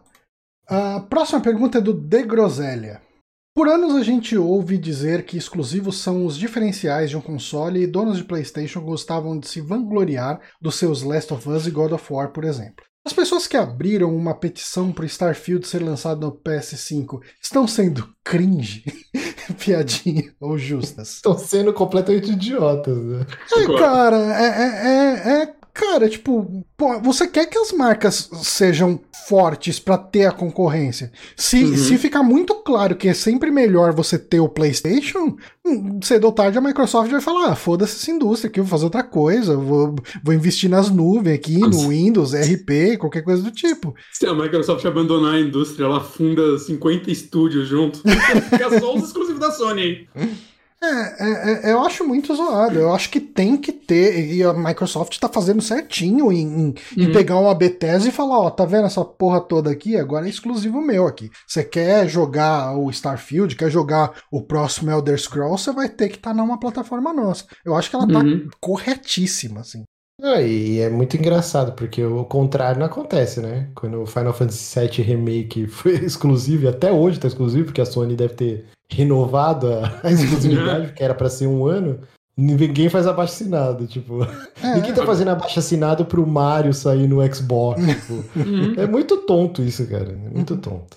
Eu acho que exclusividade é importante. Eu, eu, eu, assim, eu prefiro esse tipo de exclusividade que é, ó, empresas internas fazendo jogos para, né, para Microsoft, para Sony, do que o que aconteceu com o Final Fantasy, com o Street Fighter V, saca? Isso eu acho meio parece que ninguém ganha com isso, saca? É... Mais ou menos. Se você pegar o histórico de Final Fantasy, a Square e a Sony tem uma parceria de longa data, cara. Desde o Final Fantasy VII é meio que sempre pra, pra PlayStation, né? Mas, então mas você até o... entende. O problema o é o Tomb Raider da vida. Tomb que matou o jogo, o, o, Rise of the Tomb Raider, né? Que é maravilhoso. Uhum. Ficou exclusivo um ano no Xbox e matou o jogo. Quando ele saiu pra PlayStation, ninguém deu a mínima pra ele. Uhum. E é uma franquia que sempre foi multiplataforma. Aí eu acho sacanagem. Agora, quando você tem uma parceria de longa data, o jogo já meio que já sai sempre para a mesma plataforma, assim, já era esperado. Desde o 13 isso tá meio que mudando, né? Tipo, é, o próprio Phil Spencer, ele tava trazendo todos pro, os anteriores pro Game Pass, né? Mas daí desde ele o 13 teve o 13 e o 15, né? É, ok, é mas, mas eu tô falando, teve os remaster do, do 789, ah. saca? Tipo, e assim, desde o 13 já faz bastante tempo, né? 360, é que a Square é lenta nesses lançamentos. Uhum. Mas o que eu tô falando é, o, o Phil Spencer ele tava querendo trazer até o 14 pro Game Pass, né? A franquia tava aberta para todo mundo, né? Acho que ninguém mais tinha uma visão dela há alguns anos dela ser uma franquia exclusiva. E agora voltou, né? O, o próprio 16 já estão falando que pode ser só exclusivo também. Não, pode ser não, ele é exclusivo, né? Tá, tá confirmado, né? O 16 é. é. Olha aí. É, não, não, não só 16, como o Forspoken. Quer dizer, o Forspoken eu não sei se é, se é exclusivo da Sony. Okay, mas o. O da Team Ninja, como que chama essa desgraça? Stranger of Paradise. Ele é exclusivo também? A demo, pelo menos, está exclusivo. A demo é exclusiva. Não... É. Eu não sei como que ele tá, como que tá. Mas assim, é, é, é, eu acho muito legal quando um jogo é multiplataforma, mas eu acho que a gente tem que entender quando ele é exclusivo, porque envolve você fortalecer uma marca. E eu acho que todo mundo ganha com marcas fortes. Concordo. É. próxima pergunta, do Diego Matias. Qual a nota final de Cyberpunk 2077 depois de toda a novela da CD Projekt Red? Não joguei até hoje, então não, não tem nota. Tá, eu joguei até o final. Eu, eu dou um 7 honesto pra ele. Uh, assim, eu não tive bugs de quebrar o jogo, tive esse bugzinho, mas eu não tive bug de quebrar progresso, eu não tive que o jogo ficava travando, eu não tive nada disso. Eu tive uma experiência que eu joguei o jogo do começo até o fim. Eu diria entre 7 e 8, viu, pra ser bem honesto. Ele é um mundo aberto ok, ele, eu acho que ele mescla bem um RPG com um GTA e eu acho que ele é mais puxado para um GTA do que para um RPG. Uh, ah, e eu me diverti jogando, eu acho que isso é o que importa. Uh, eu acho que o maior problema dele é realmente técnico. Uh, ele seria um jogo que nem Witcher 3 se não fosse os problemas técnicos? Não. eu acho que as pessoas não iam ficar falando dele, das escolhas, da narrativa, de, de nada disso dele. Mas eu acho que ele é um jogo competente que tem um mundo legal para explorar. O problema é que ele é todo cagado. Inclusive, esse Johnny que tá falando até agora, ele foi desenvolvido pela CD Projekt Red e ele está aguardando o patch de correção. Ah, não, é, então, pra vocês tá cagado, mas lá na, na transmissão acho que tá bom. Na transmissão acho que não vai estar. Tá. É, tá. umas 10 horas dele, eu parei porque tava dando tanto crash que eu tava, mano, eu, eu, eu tô tenso o jogo inteiro, porque sempre que eu entro no carro eu não sei se eu vou conseguir sair dele, saca? Ou se vai sair do jogo. E aí eu falei, eu vou esperar as correções, e aí agora saíram algumas, falam que pelo menos em crash tá melhor, mas É, eu tô esperando, eventualmente eu vou jogar. Mas eu acho que, pelo que eu joguei, assim, a minha experiência é. Se esse jogo não tivesse todos os bugs, ele ainda seria decepcionante. Uhum.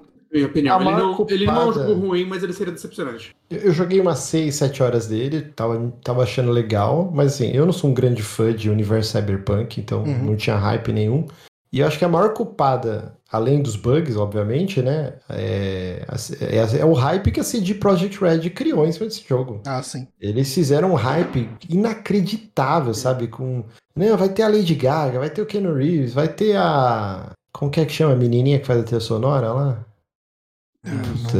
Billy, Shire, Billy Shire? Como que é? É, hum, Billy Eilish, Billy É, Eilish, sei é, lá. Vai tá no jogo, isso. Acho que tá. E aí, nossa, aí fizeram aquele monte de vídeo que era o Night City Wire. E vai ter animação na Netflix. E, meu Deus, é o jogo do, do universo. Aqui. Eles fizeram um hype tão grande. E aí, quando o jogo saiu, não tem, né? Como, né, E- cara? E ele teve uma ambição de ser, tipo, quase um, um RPG da Rockstar, assim, que, só que feito por metade da galera que acompanhou um jogo da Rockstar. É. Saca?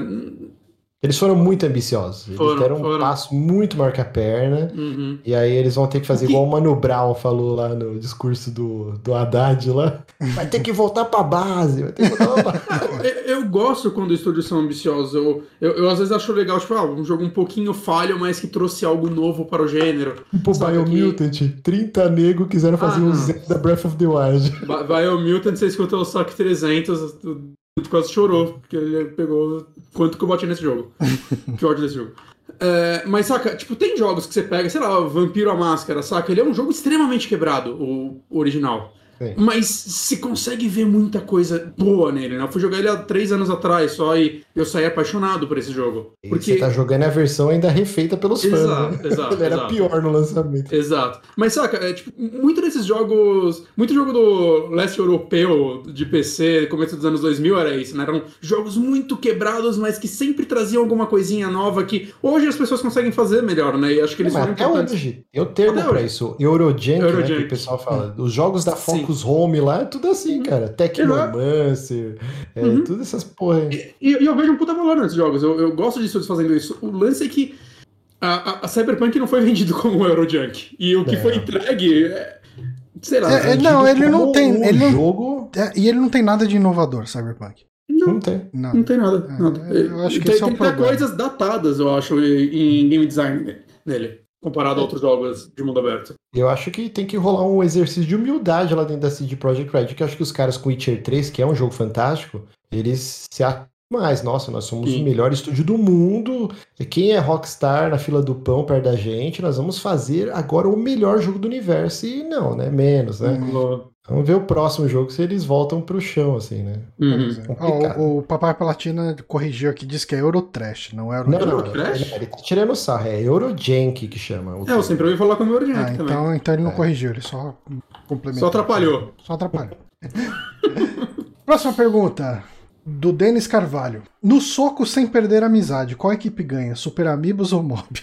Ih, rapaz! É 3 Ah, contra é- 2, eles ganham. Ó, primeiro que a gente tem o Mikael, que é o Snorlax. Então ele já. É, dá um não, pau eu, não ganho no soco de ninguém. Eu, eu voto no Johnny- Mobs pra isso. E o Johnny tem a coluna fodida, então o Mikael já dá um pau no Johnny. Não, agora a minha coluna arrumou a tá. coluna. Tá, tá tá. cibernética. Ah, coluna de titânio. É, é. Não, não coloquei implante de nada, eu só arranquei Aí depois tem, tem o PH, que o PH é gigante. PH tem É, quase não, dois não, não existe a mínima possibilidade de eu e o Bonatti ganhar essa briga. E aí o Otávio, o Otávio lutava, hein? O Otávio lutava. É, não, E ele era eu lutava crossfiteiro. também. Eu não era crossfiteiro. E o Otávio era crossfiteiro, então é, é, gente, vocês perdem, hein? É. sinto muito. não tem. Eu, eu acho legal que o Márcio botou todo mundo menos ele. Ele vai só assistir os o testes no pau na gente. Eu vou Che- pegar o. Chegou a pergunta polêmica, hein? E Mikael, escolho você. PH. Pergunta do Gatti. Ih, lá vem. Pergunta pro Márcio. Ah, Márcio, sim, por sim. que você sempre abandona os projetos pra depois criar um novo? Isso é uma falácia. O cara que escreve isso, eu acho que ele, a primeira namorada que ele teve, sei lá, no- na, na escolinha, ele casou com ela e tá até hoje. É ridículo isso. As pessoas têm diversas experiências na vida. Você vai ter várias bandas, você vai ter vários empregos. É normal isso. E aí, ele, por exemplo, é mentira que eu abandono.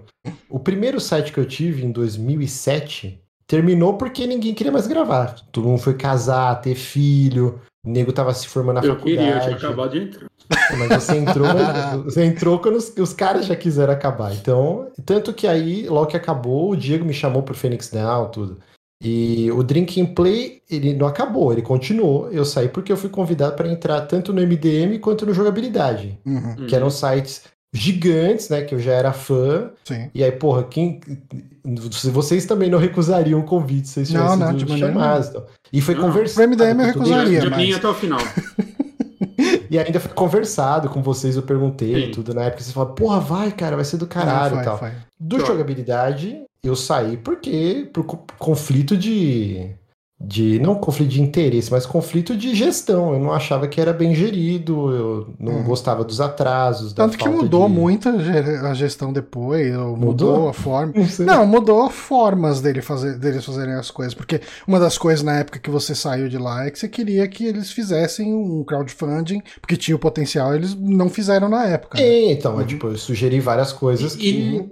E Márcio entrou na época que era três podcasts por ano, né, também. Sim, então. É. Então, assim, eu não achava que era legal o jeito que o site era gerido. Eu falava, ah, vou sair. E, e você e é um cara que gosta de criar coisas de forma constante, né? Você, Sim. Pra você não funciona um projeto que ah, a gente lança um negócio cada dois meses.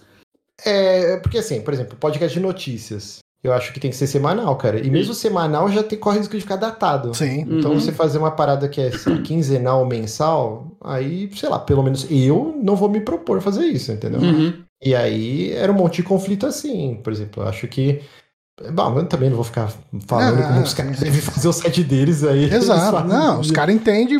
É, é conflito sim, sim. De, de gestão, como você disse. Sim. Então, quando ele fala que eu abandonei todos os projetos, é uma falácia, que hum. não é bem assim que funcionam as coisas. Exato.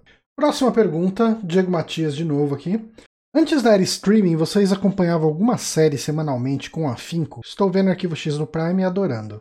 Cara, eu acompanhava a série por torrent antes dos streamings, né? Uhum. Mas eu não lembro muito de acompanhar série na televisão com afinco, sabe? Tipo, eu também não. Uh, ó, oh, cara, essa semana vai ter tal episódio, então tem que ligar a televisão naquele horário, naquela hora e tal. Eu lembro de assistir eventualmente Arquivo X, que quando passava acho que na Record, ah. tudo fora de ordem, né? Eu assistia também na Record e é, era então... impossível você acompanhar a cronologia do negócio. Mas é, eu, eu não lembro muito de acompanhar séries ah, antes é, disso. Só coisas assim mesmo, né? Sei lá, chegava da escola e via um maluco no pedaço, sei ah, lá. sim, sim. Né? Via, via Kenan e Kel toda noite, uhum. mas não, é, eu não diria que é acompanhar, né? Porque como vocês falaram, né? Passava tudo fora de ordem. Normalmente são é muitas séries também que não, não faz é, muita diferença. É, é isso. É, é, você assistia porque é o que estava na TV, né? Você, Mudança você de grade. Eu acho que a última série que eu acompanhei na televisão religiosamente e sempre esperando para ver o que, que ia acontecer no episódio deve ter sido Cavaleiros do Zodíaco. Caramba. então, mas aí você já assistiu quando passou no. Foi no ah. Cartoon, né? Não, na manchete.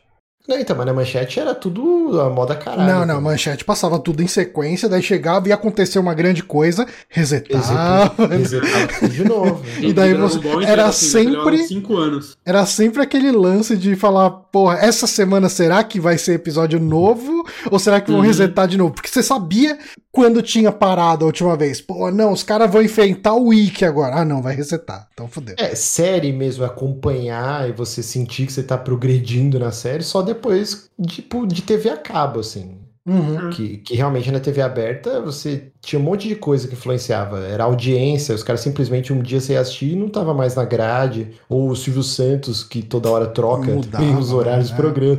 Era muito complicado você assistir uma série. Acho que as pessoas nem tinham esse conceito. Vou acompanhar uma série. Você assistia. O Arquivo X eu, passava na Record, acho que de sexta-noite, se eu não me engano. E eu assistia, assim, eu, eu lembro uhum. que eu era criança e eu gostava de assistir. Mas eu não tinha esse negócio, pô, eu estou assistindo uma, uma grande história que está sendo contada, dividida em vários episódios tal. Não tinha esse conceito. para mim era tipo Scooby-Doo, era um monstro do dia, vamos ver uhum. o que vai uhum. acontecer nesse episódio. E aí semana que vem vai ser outra coisa e foda-se, tá? E, e mesmo na TV a cabo, acho que eu fui assistir, sei lá, Lost, a primeira e a segunda temporada, assistia toda semana e tal. E aí, quando é. começou as locadoras a alugar box de série, Nossa. aí eu desisti total, totalmente de acompanhar pela TV a cabo. Eu ia lá e alugava o box e assistia tudo uma vez. Acho que a primeira série que eu lembro de, tipo, começou a passar na TV, eu vi o primeiro episódio, eu falei, caralho, eu tenho que ver isso toda semana até o final, porque tinham anunciado que ia passar assim. Acho que foi 24 horas na Globo. Acho que foi a primeira série, assim, que eu. E a tipo, Globo, pré... e a Globo ela, ela anunciava bem, né? Tipo, uhum. você sabia o horário que ia passar, você é, sabia. Exato. Era tipo depois do Jô Soares, era é, tarde pra cacete é. durante a semana. Não era um horário muito legal para quem tinha que acordar cedo pra trabalhar ou estudar, assim. Uhum. Isso é verdade. Não, mas é que eu acho que passava de sexta-feira, sexta ou sábado. Não, acho que passava tipo de segunda a sexta, 24 horas. Era, eu não lembro. Eu assim. lembro que eu, que eu acompanhei, assim, foi a primeira que eu peguei, assim e fiquei felizão e tal, mas.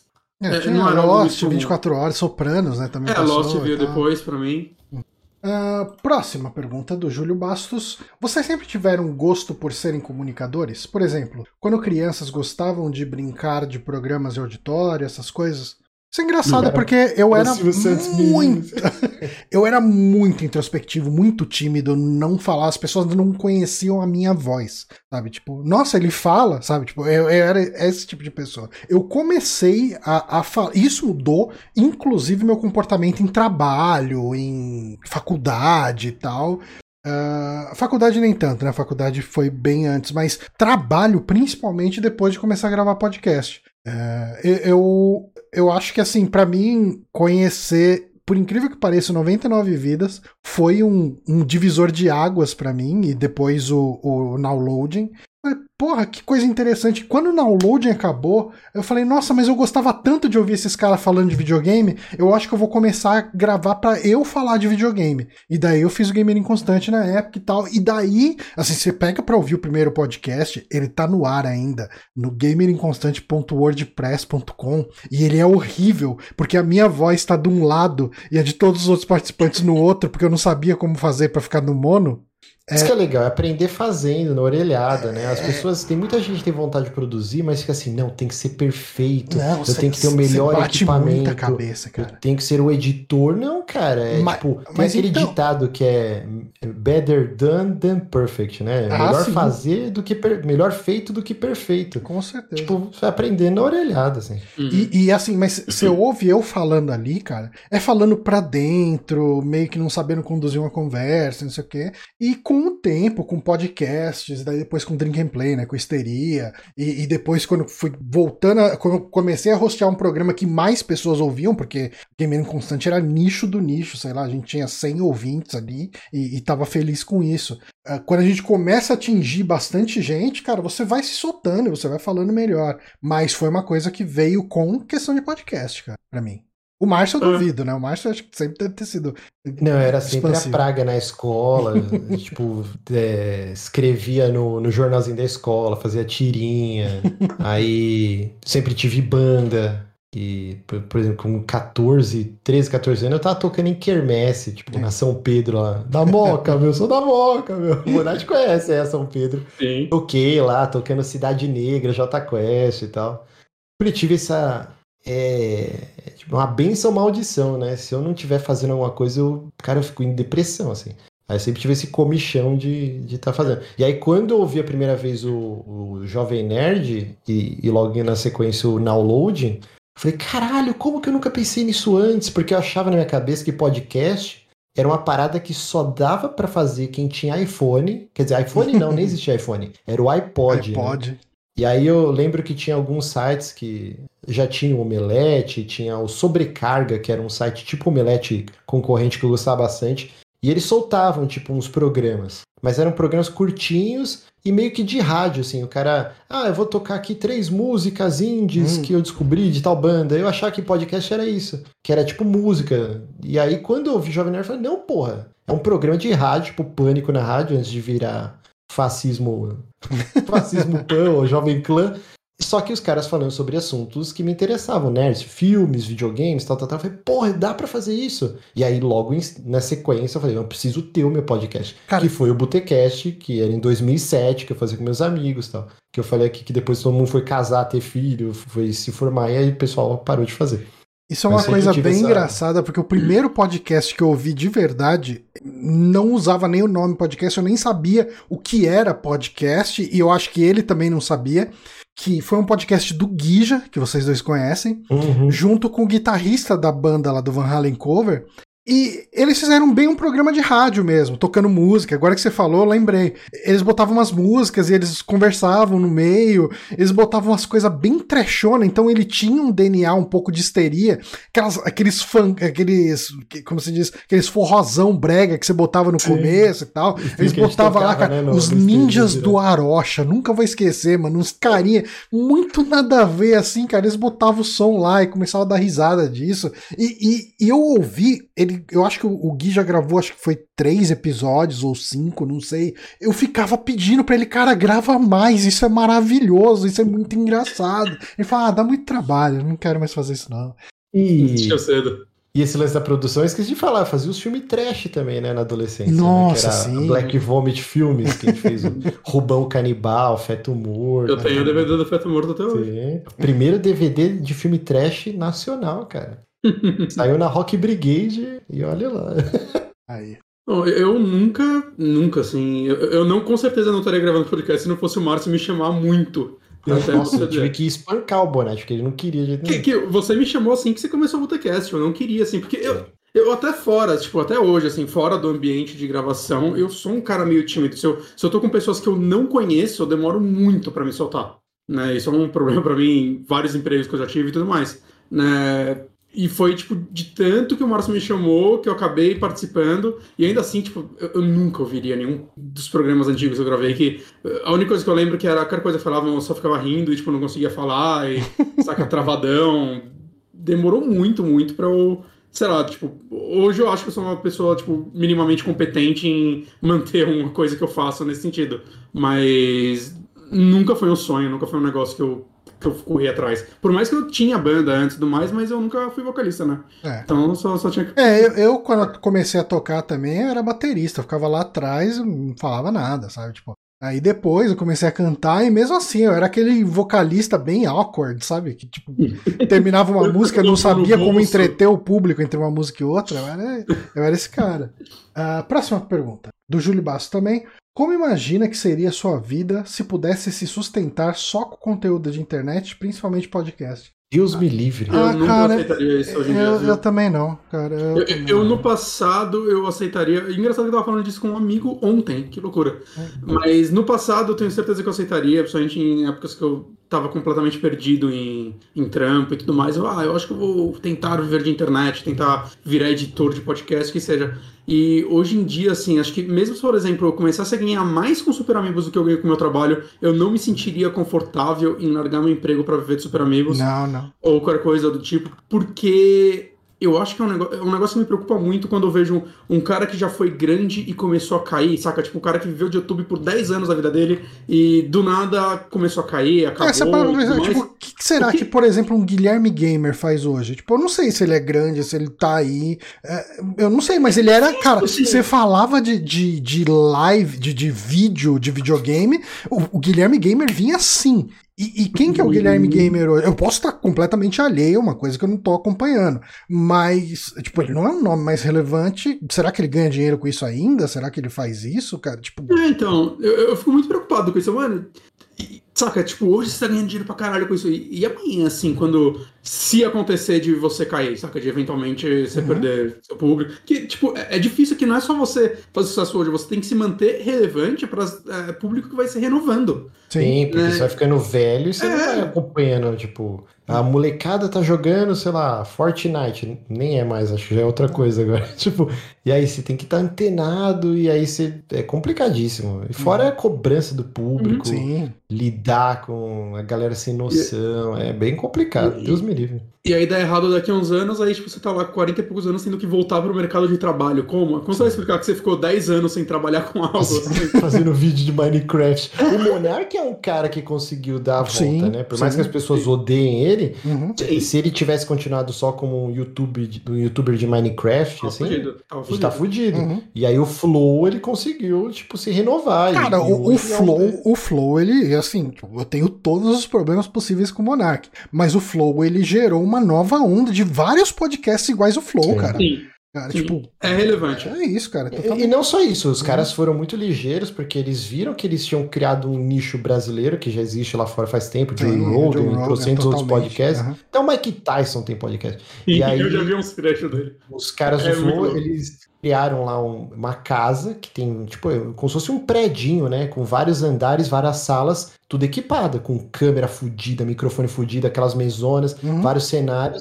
E eles alugam o espaço pra toda essa galera que faz podcast. Então os caras foram muito visionários, velho. Não, total, souberam ganhar dinheiro. Meu, cara, faz muito tempo que eu sonhava com um espaço desses existindo. Tipo, queria- Sim. meu sonho, por muito tempo, era ter um espaço desse pra gente gravar o saque, sabe? Tipo, desde a época que você tava no site. Sabe? Tipo, Sim, a eu falava, fala, porra, ia ser cara, tão legal ter um lugar que a gente fosse lá, gravava. Sim, lembra? A gente Hum. ia pegar o quarto que hoje é o quarto da Babi, Sim. a gente ia transformar num estúdio, cara. A gente chegou a medir, ia comprar chroma key, fazer o Diaba 4, assim, e A gente- por algum motivo não fez. A gente especulou aquele quarto gigante que tinha lá na casa do Honório, mas é muito longe. Nossa, Ah, não, é, não, não. Meu Deus do céu. A gente Cara, sem zoeira, o espaço era maravilhoso. Era. Mas, cara, se a gente. Cara, sem zoeira, pra chegar na casa do. Honório, sem exagero, é duas horas pra- de carro pra chegar lá, cara. Imagina, toda Não, em semana, pedágio, mano.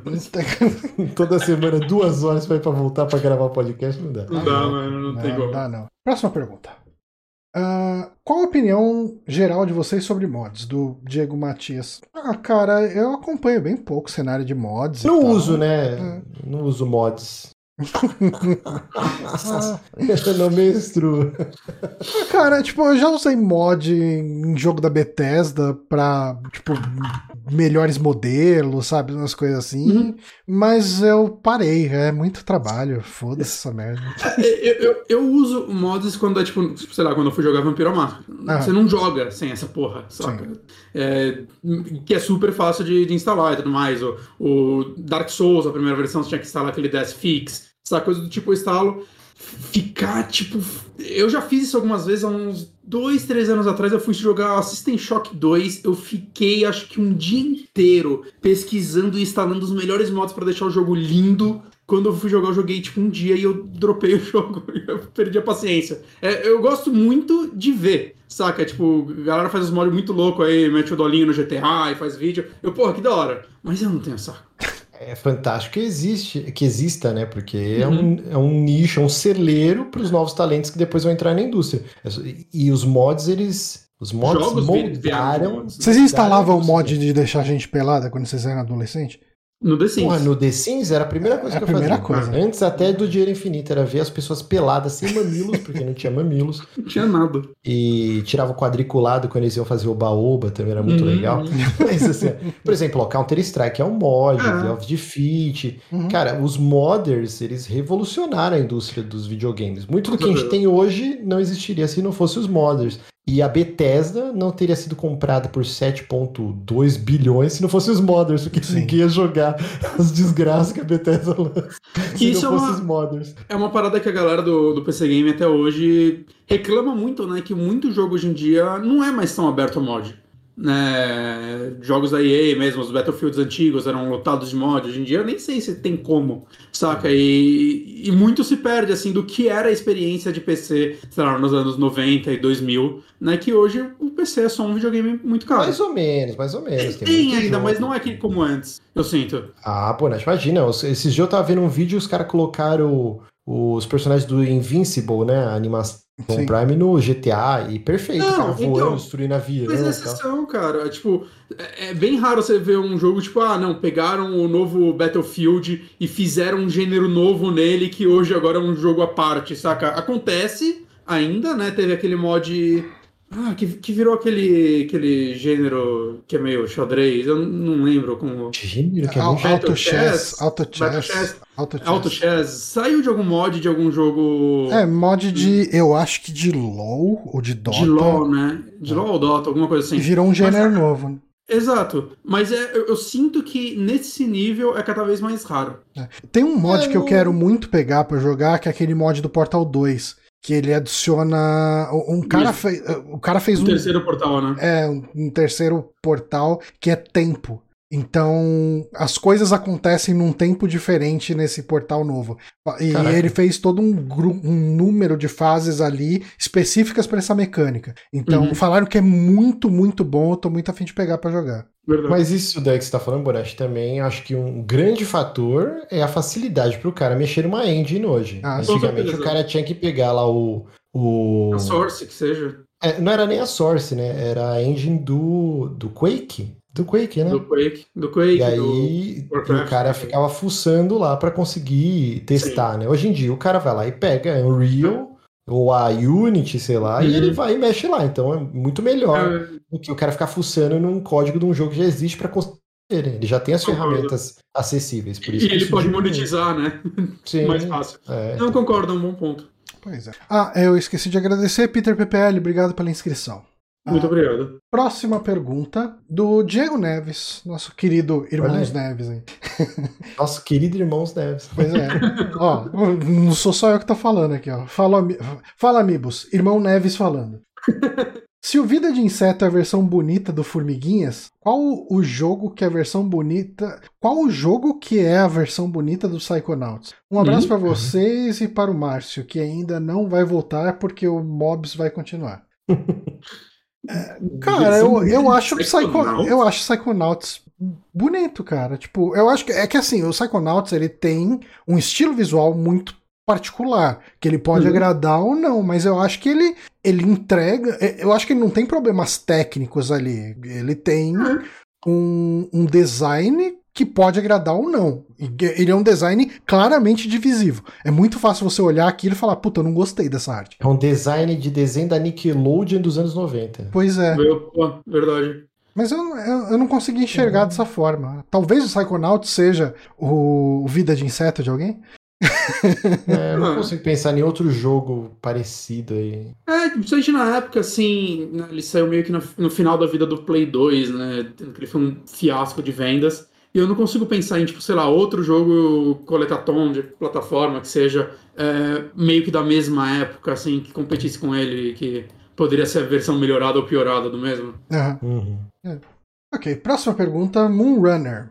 O que vocês acham da ideia de ter o Tarantino dirigindo um filme de Star Trek? Existe algum realizador que vocês gostariam que interpretasse Star Trek ou alguma outra franquia?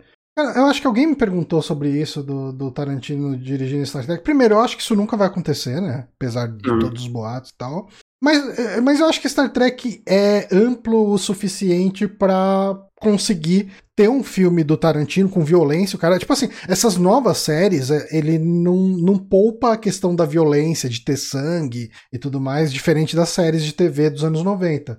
Então não seria um, algo tão bizarro. E assim, ah, quanto à parte de temática, como eu disse, né, os- as séries antigas lá de Star Trek tinha 20 e poucos episódios por temporada. Então, às vezes você tinha episódios que eram uma coisa completamente diferente em matéria de, de narrativa, de roteiro. O cara, sabe, tipo o episódio da mosca do, do, do Breaking Bad, que é aquele episódio que é muito diferente de tudo que tem no resto da série. O Star Trek tem um pouco isso. Então, eu não acho um despautério, uma coisa completamente absurda, você ter um filme que fosse dirigido pelo, Star- pelo, pelo Tarantino em Star Trek.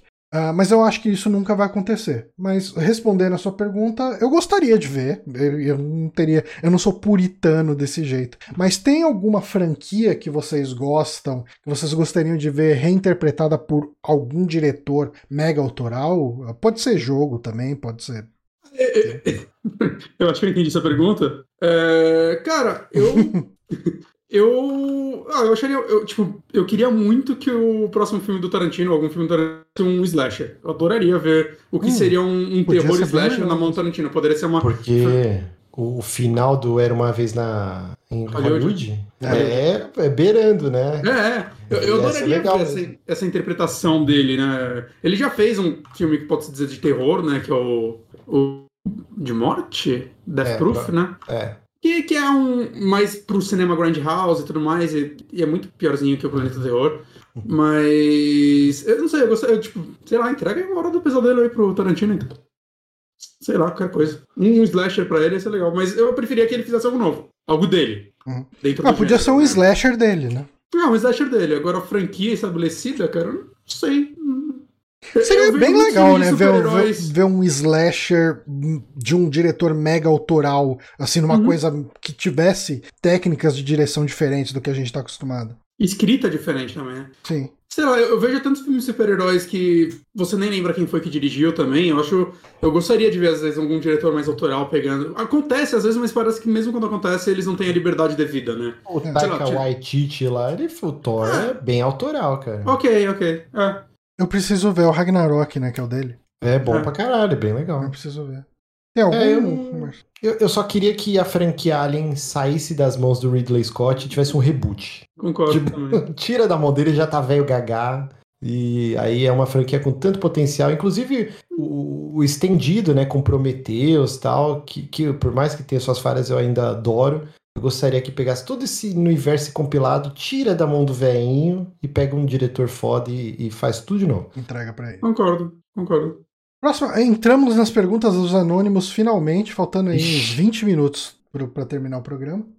Gostaria que o Márcio respondesse aquela pergunta de um programa passado que o podcast dele é pré-incel. Assim, só é, refazendo a pergunta, né? A pergunta que foi feita na época é: você acha que. Eu não lembro exatamente o termo, mas você acha que o podcast do Márcio pode ser ouvido por um incel? Cara, eu não consegui entender essa pergunta. Eu não sei então, que, que eu, imagem que as pessoas têm de mim na internet. Eu virei é, o capeta. Eu, cara, eu, tipo... eu dei uma interpretação, não sei se você vai concordar, porque hum. a gente respondeu essa pergunta quando, quando ela veio. Hum. Eu acho que o fato de você ser, ter uma visão progressista, não lacradora, ah, às vezes faz as pessoas acharem que você não é progressista.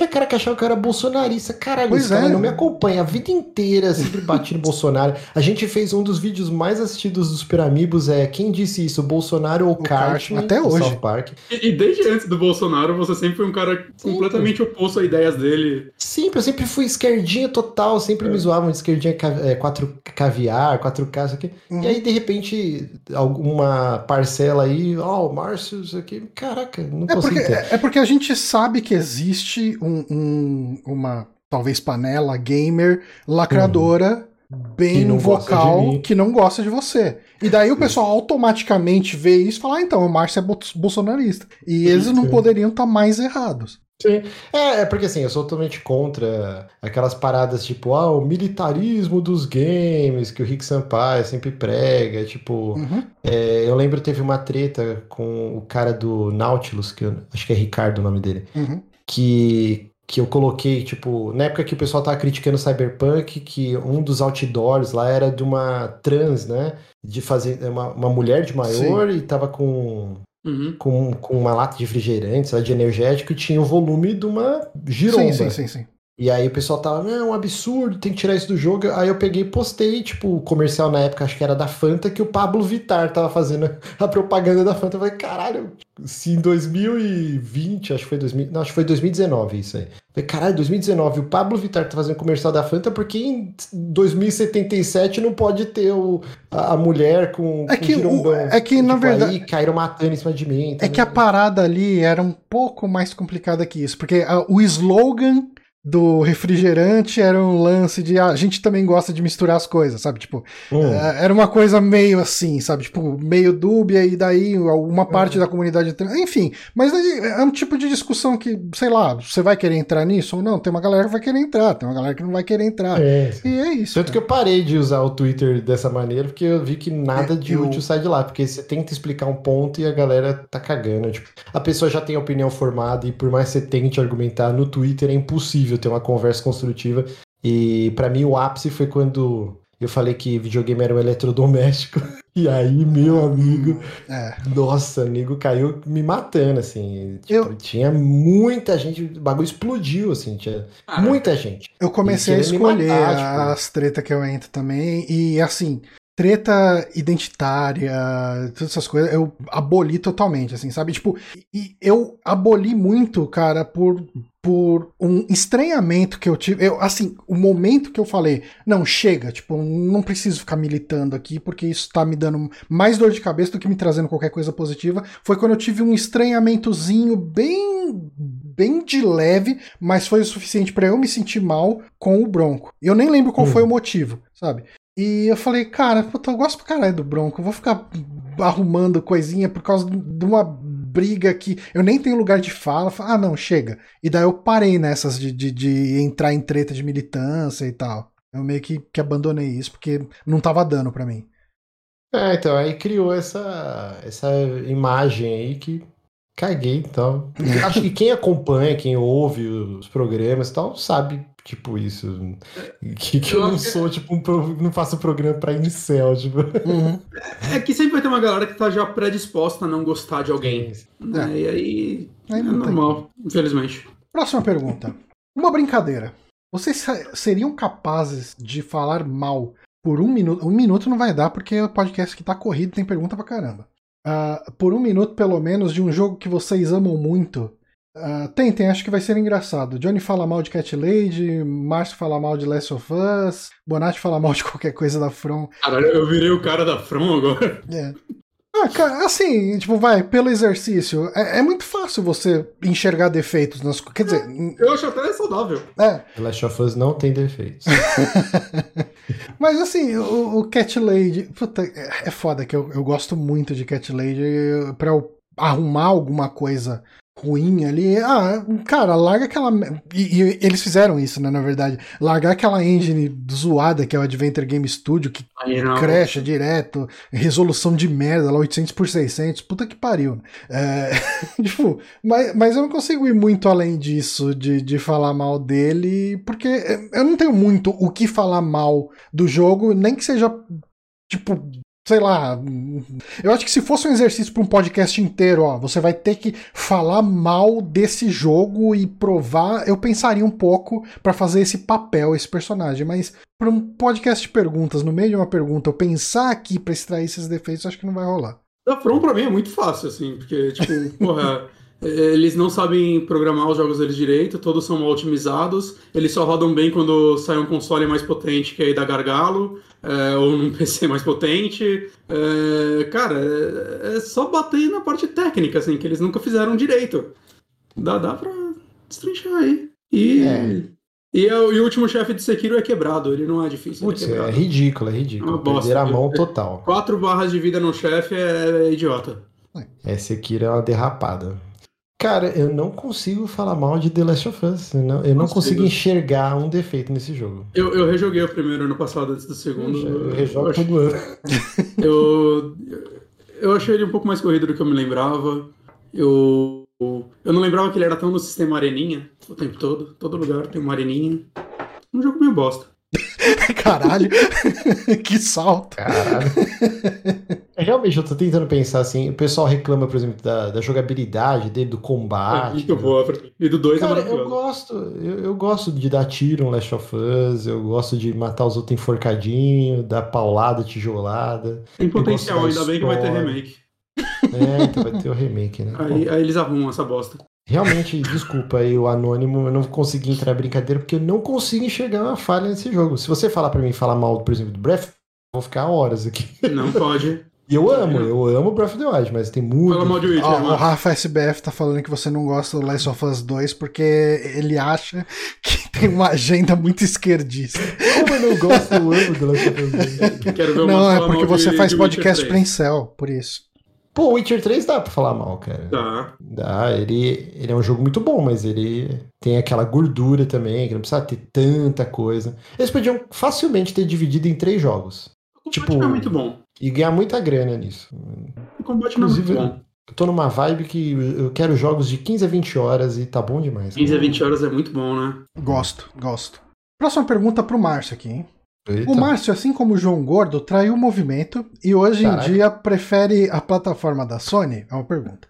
Ah, essa é a impressão que estou tendo ouvindo mobs recentemente. E acho que a posição dele é muito mais honesta que muito criador de conteúdo que vive indicando Game Pass para os outros, ao mesmo tempo que falam que os melhores jogos são do PlayStation. Então, outra pergunta Jogo meia boca dos outros é refresco? Ratinho! então, é assim, na época do 360 eu era cachista total. Eu achava um console muito superior ao, PlayStation 3. Tanto que eu só fui pegar o PlayStation 3 no final da geração e para jogar The Last of Us. E no geral ele foi um console muito superior mesmo. Sim. Aí o Xbox One, aí o bicho pegou, né? Porque não tem nem comparação, cara. Assim, é. O Play 4 é um console muito superior, com E aquele negócio, assim, eu tenho essa peixe de cachista que veio daquela época, e eu tô aqui até com a, com a blusa aí. aqui da, da Xbox. Mas eu gosto de videogame. Eu sempre gostei muito de Nintendo. Eu tive todos os consoles da Nintendo, até o GameCube. Eu só não tive o Wii, cara. Você teve o Wii. Uma das nove pessoas que tiveram 3DS, tive 3DS, tive o, o GBA. Eu, eu, sempre gostei pra caralho da Nintendo. Então, assim, eu gosto de videogame, eu gosto de jogar e enquanto eu puder manter, eu sempre vou querer ter os, os três consoles e tal. Então, assim, eu, o Play 4 e o Play 5 até agora, na minha opinião, claramente dá uma surra aí com a mão nas costas no catálogo da Microsoft. Game Pass é legal? Pra caralho, fantástico. Mas para quem é produtor de conteúdo ou quem gosta muito de videogame, é o hobby favorito do cara, o cara não. Agora não, que tá na pandemia, mas o cara que não sai na balada e gasta 500 pau numa noite em, em bebida, tipo, o cara que gasta o dinheiro dele em videogame, ele acaba comprando lançamento e tal, o Game Pass acaba ficando meio irrelevante, assim, porque quando sai no Game Pass você já jogou. Hum. Então, tirando Outriders, que, que foi o jogo que eu joguei no lançamento e eu não gastei dinheiro porque tava, que tava no Game Pass, eu não lembro nenhum outro jogo que eu, que eu joguei no Game Pass. Todos os assim. exclusivos da Microsoft, tipo o Gears e tal, você. O Gears eu comprei, acho. Caraca, é muito cachista, comprou o jogo. tá no Game Pass, ele dá o dinheiro. Eu acho que eu comprei o Gears, eu não sei. ah, então, tipo. Mas eu não fico preso à plataforma, assim. Eu gosto. Uhum. E no momento, eu acho que o PlayStation 5, se eu tivesse que escolher um só da nova geração, facilmente sem titubear, eu ficaria com o PlayStation 5. É, assim, Pode ser que isso eu, mude depois. Eu acho que o, o Xbox ele, ele é bastante vantajoso se você é aquele cara que você tá ok em jogar o que derem para você jogar. Sim. É, o, o, Play 5, né, e o Play 4 também, ele é muito aquele console, porra, esse jogo eu quero jogar, então você vai comprar. E, e é o modelo de negócio deles. E, e, esses jogos que saem para as plataformas do, da, da Sony, eles são legais pra caralho, cara. Tipo, é, sai um exclusivo da Sony, eu fico no mínimo de olho, sabe? Tipo, mesmo, uhum. vai, é um jogo que de repente não me interessa, eu vou prestar atenção para ver se ele não me interessa mesmo. Diferente do Xbox, sai um monte de coisa que é exclusivo para Quer dizer, não sai tanto exclusivo para ele, mas sai, os jogos que saem para ele, eu olho, ah, consigo deixar passar. E consigo nem olhar para ver do que se trata, sabe? Tipo. É, é mas, mas, eu sinto que, tipo, tipo, essa E3 mudou muito minha cabeça, assim, tipo, eu quero agora ah, Xbox Series X. Porque, cara, anunciaram muito jogo que eu tenho vontade de jogar. E que mesmo que alguns estejam no, no Play 5, cara, tipo, tá no Day One, no Game Pass, saca? Eu economizar. É. Saca? Tipo, e, e, e, muito jogo. Eu acho que as pessoas é, não valorizam muito o jogo mediano que é o jogo que você quer jogar sem pagar. Sabe, tipo, Back for... Eu tô falando mediano no sentido. Né, eu não, não joguei esses jogos ainda, mas, tipo, Back for Blood, por exemplo, é um jogo que eu tava muito afim de jogar, porque eu adorei. É um jogo que eu ia comprar, fácil. É, então. Agora que tá no Game Pass, economizei. Exato. Eu, eu olhava pra ele, porra, ele parece muito legal, mas eu, eu não tô afim de pagar 300 reais nele. É 300 reais. Beleza, eu divido com o Johnny, mas ainda é muito dinheiro. Uhum. Saca? Ainda mais que o jogo multiplayer eu jogo três vezes e paro. Né? E aí é, eu vou esperar. Dead a gente jogou pra caralho, Bonatti. Sim.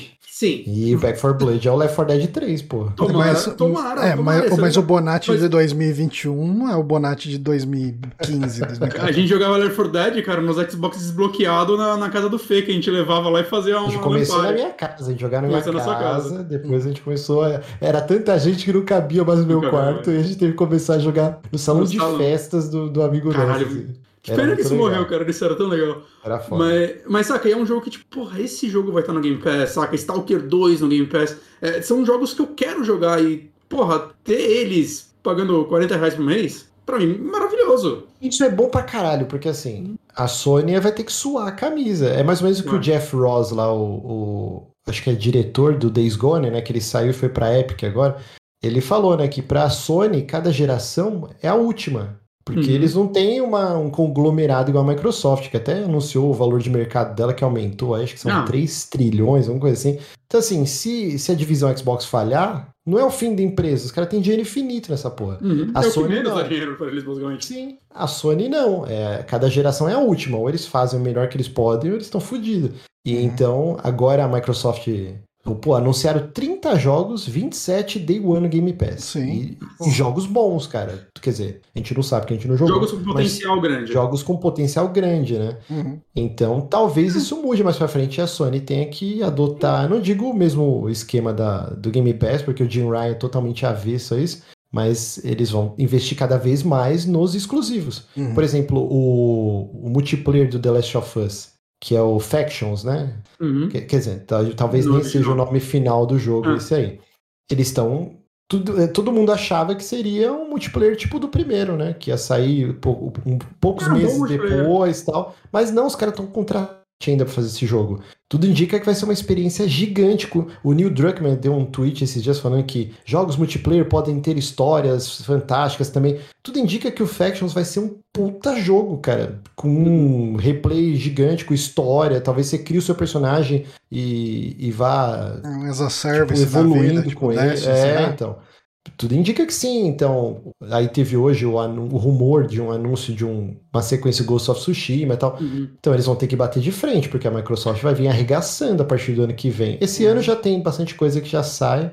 Mas acho que ano que vem, 2023, bem vai ser. empolgado pro né, Halo cara? novo, por incrível que pareça. Sim, Halo novo free to play. free to play, cara, play né? Então, vai ser. Até vai incomodar até a EA, né? Que vai lançar um Battlefield a 70 dólares, sem campanha single player. E aí tem Warzone, o Call of Duty Warzone de graça, uhum. tem Fortnite, tem Apex Legends, que é da própria EA, e vai ter um Halo. Quem vai comprar Battlefield a 70 é. dólares? tipo, é, então, assim, essa concorrência das, das duas empresas é boa pra caralho pra gente. Sim. Vamos lá, próxima pergunta. Márcio, como o Johnny disse uma vez, você é um cara que vende muito bem os jogos, consegue ter uma empolgação contagiante para falar de AAAs e outros jogos menores. Hum. Nos seus últimos projetos, vejo que seus pares acabam sendo sempre mais contidos nessa alegria. Você se sente meio solitário nesse aspecto? Não, eu acho que é legal ter. Por exemplo, se fosse todo mundo super empolgado, ia ser um caos, né? Acho que o legal é isso. Cada um tem a sua dinâmica e. Personalidades diferentes, né? Por isso que Sim. você escuta um podcast. Sim, eu acho que, por exemplo, o Otávio ele é bem mais contido, uhum. mas ele é um cara muito mais técnico. Ele uhum. é viciado no Digital Foundry, que eu não suporto. Eu não consigo assistir um vídeo do Digital Foundry. Nossa, e o Otávio ama essa porra. então eu sinto que ele me complementa quando eu tô falando de um jogo. Aí ele vai vir, não, porque se faz tantos frames, e aí tem tal tecnologia, é, aí aqui tem o ray tracing coisas que eu não saberia, tipo, não conseguiria. Nem que eu fosse estudar, eu ia saber trazer isso pro negócio. E é só artificial pra caralho.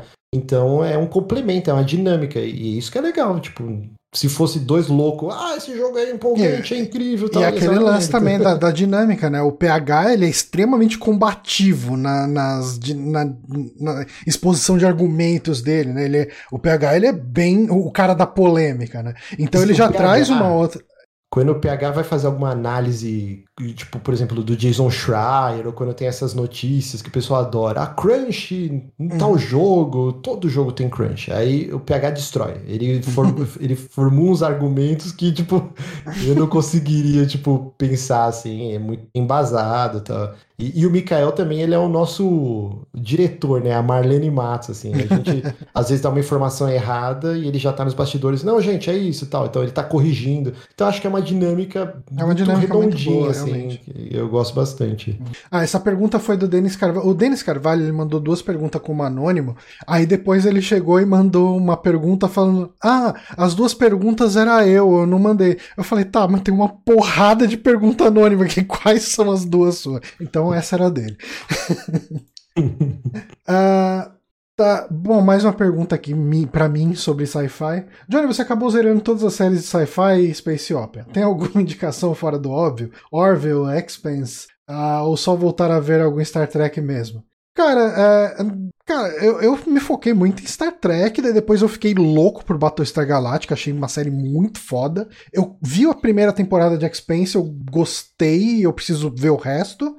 Orville eu adorei, cara. Nossa, Orville é muito bom. É, eu acho que Orville é melhor do que qualquer Star Trek novo. Né? Ele é uma paródia de Star Trek, mas como ele é produzido pelos caras que faziam a Star Trek Voyager, se não me engano, e a eu acho que é do, dos caras, principalmente do Voyager, ele tem um DNA muito de Star Trek ali, mais do que os Star Trek atual. Então, cara, dessas aí eu recomendo, tanto Expanse quanto Orville. E o Expanse eu só assisti a primeira temporada, que dizem que é a mais fraca. Dizem que da segunda para frente melhora muito, eu preciso voltar para ver. Mas eu não vi nada além dessas que eu comentei aqui. acho que dá para pular para próxima já.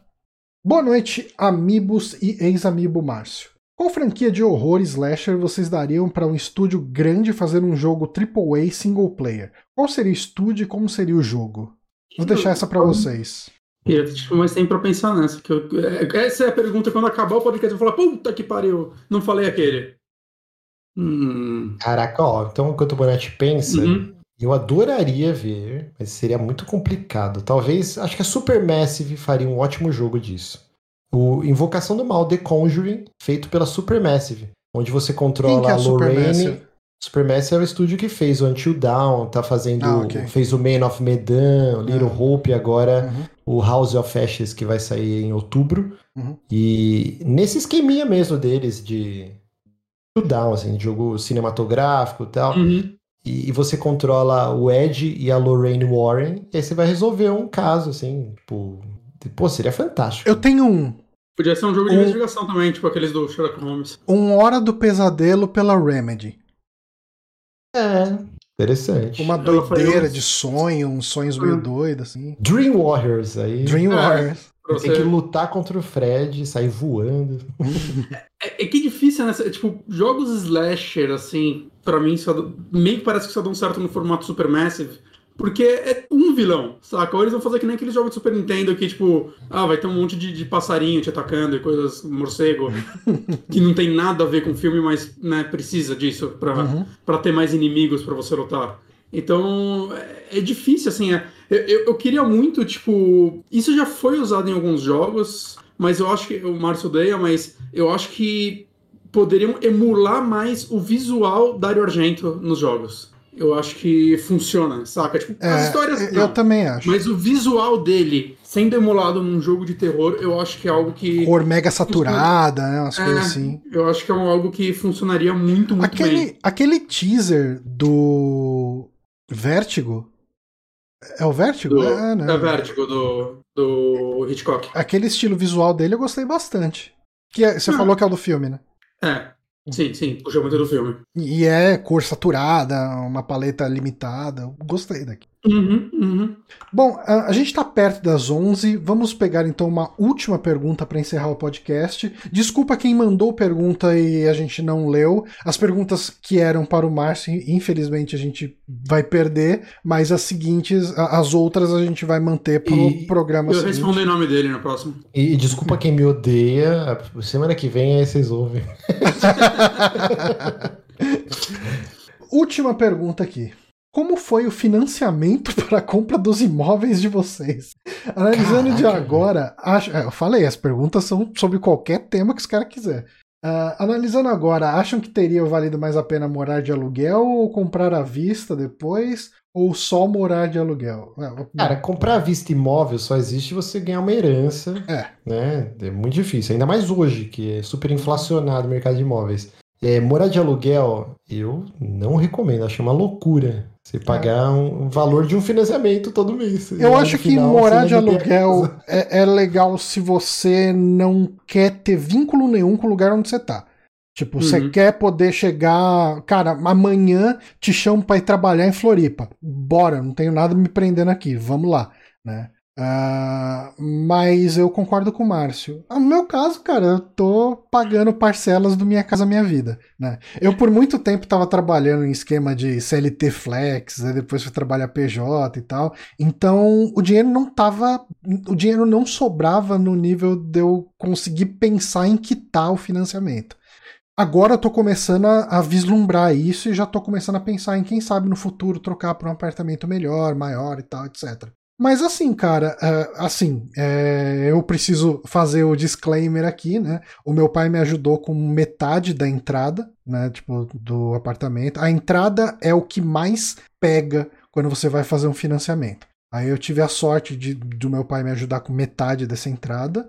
E o resto veio de mim e todo mês pagando parcela. Mas essencialmente é isso, cara. Tipo, o principal é, é a questão de juntar o dinheiro da entrada. Se você consegue fazer isso, a sua vida fica muito mais tranquila depois, até porque é. se você faz um financiamento pela caixa, por exemplo, as parcelas elas vão caindo. Então, sabe, tipo, você começa pagando a parcela de 1.200, depois de uns anos você tá pagando 800, sabe, tipo, e, e vai diminuindo, diminuindo. E a cada dois anos, se você tiver fundo de garantia, você pode usar para bater, diminuir mais. Então, assim, você assina para pagar em 35 anos e no final, sei lá, em 9 anos anos, você consegue quitar o é. imóvel se você for regrado, né? Uhum. No meu caso, eu sempre fui bem, assim, rígido com esse, com esse lance de guardar dinheiro todo mês é tanto. Vocês sabem que eu sou o louco das planilhas, Sim. eu sou assim. E aí, quando eu e a Jéssica a gente começou a namorar, com seis meses a gente abriu uma conta conjunta não solidária, que para quem não, não sabe, é uma conta que não existe cartão, e para qualquer movimentação na conta que não seja depósito, tem que estar tá os dois titulares lá e assinar. Então, hum. é uma parada assim, seis meses de namoro, você não sabe se você vai casar com a pessoa. Sim. Mas a gente se amava muito, vamos abrir uma conta juntos. e aí a gente começou a guardar, guardar, guardar, guardar dinheiro. E aí, com dois anos, acho, de. Acho que nem isso, cara, de, de namoro, a gente já tinha entrada para um apartamento. E aí a gente comprou e foi pagando. E quando quitou. Quando quitou, não. Quando já estava quase próximo de quitar, a gente casou. Então, a, a, regra, quer dizer, a regra não, é um conselho, né? Uhum. É você, quando você tá morando com seus pais, aí você guarda o dinheiro, cara. tipo, é. que depois aí é. é. complicado. Você pagar um aluguel e juntar dinheiro para comprar uma casa, é, você tem que ter uma puta de um salário. Assim, né? E eu acho que uma dica boa é: não existe isso de, ah, não, é pouco dinheiro para eu guardar. Sabe, tipo, uhum. ah, uhum. É, sobrou só 200, então eu vou gastar. Não, guarda esses 200, cara. Tipo, guarda esses 100. O dinheiro que você puder guardar, que você olhou e falou, porra, sobrou isso aqui, guarda. Tipo, todo dinheiro ajuda. Todo, cara, todo dinheiro ajuda. E, e, e uma última dica aí. Muita gente acha que bolsa de valor é furada, você vai confunde com day trader, né? O cara, ah, vou fazer, vou pedir um almoço aqui, então eu vou fazer um day trade aqui. Olha, ganhei 500 reais e comprei e tal. Não, isso aí é furada, né? Mas assim, às vezes, ah, vou guardar numa poupança. Hoje taxa Selic tá uma merda, a poupança não rende nada. Aí eh, vale a pena o cara começar, tipo, investir na bolsa. Uma ação de empresa consolidada, obviamente. Você não vai botar o seu dinheiro no, no Jequiti, sei lá.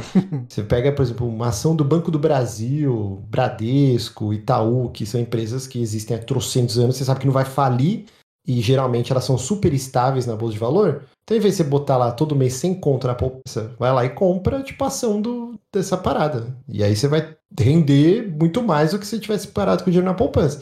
Então, por exemplo, hoje, uma ação do Banco do Brasil tá acho que 33 reais. Aí você fala, pô, vou comprar uma ação. Não, aí você vê, você tem 200 reais, aí você compra quanto que dá. Uhum. E aí a parada tá crescendo lá, entendeu? Aí é uma dica aí que eu dou que, que eu acho que é interessante, cara. Tem muita empresa aí que, quando terminar a pandemia, vai explodir. E, mas assim. Que nego vai beber de cerveja? Carnaval. É sério, eu não tô brincando, não. Eu tô, eu tô, bem posicionado em Ambev. ah, companhia aérea. Companhia aérea, por exemplo, na época, logo no início da pandemia, putz, despencou. Você pega uma Gol, uma Azul da vida, tava custando, tipo, seis reais. Mano, e é uma empresa que já custou 70 pau uma ação. Então quem comprou nessa época tá lindo agora, porque já tá quase 50 pau uma ação.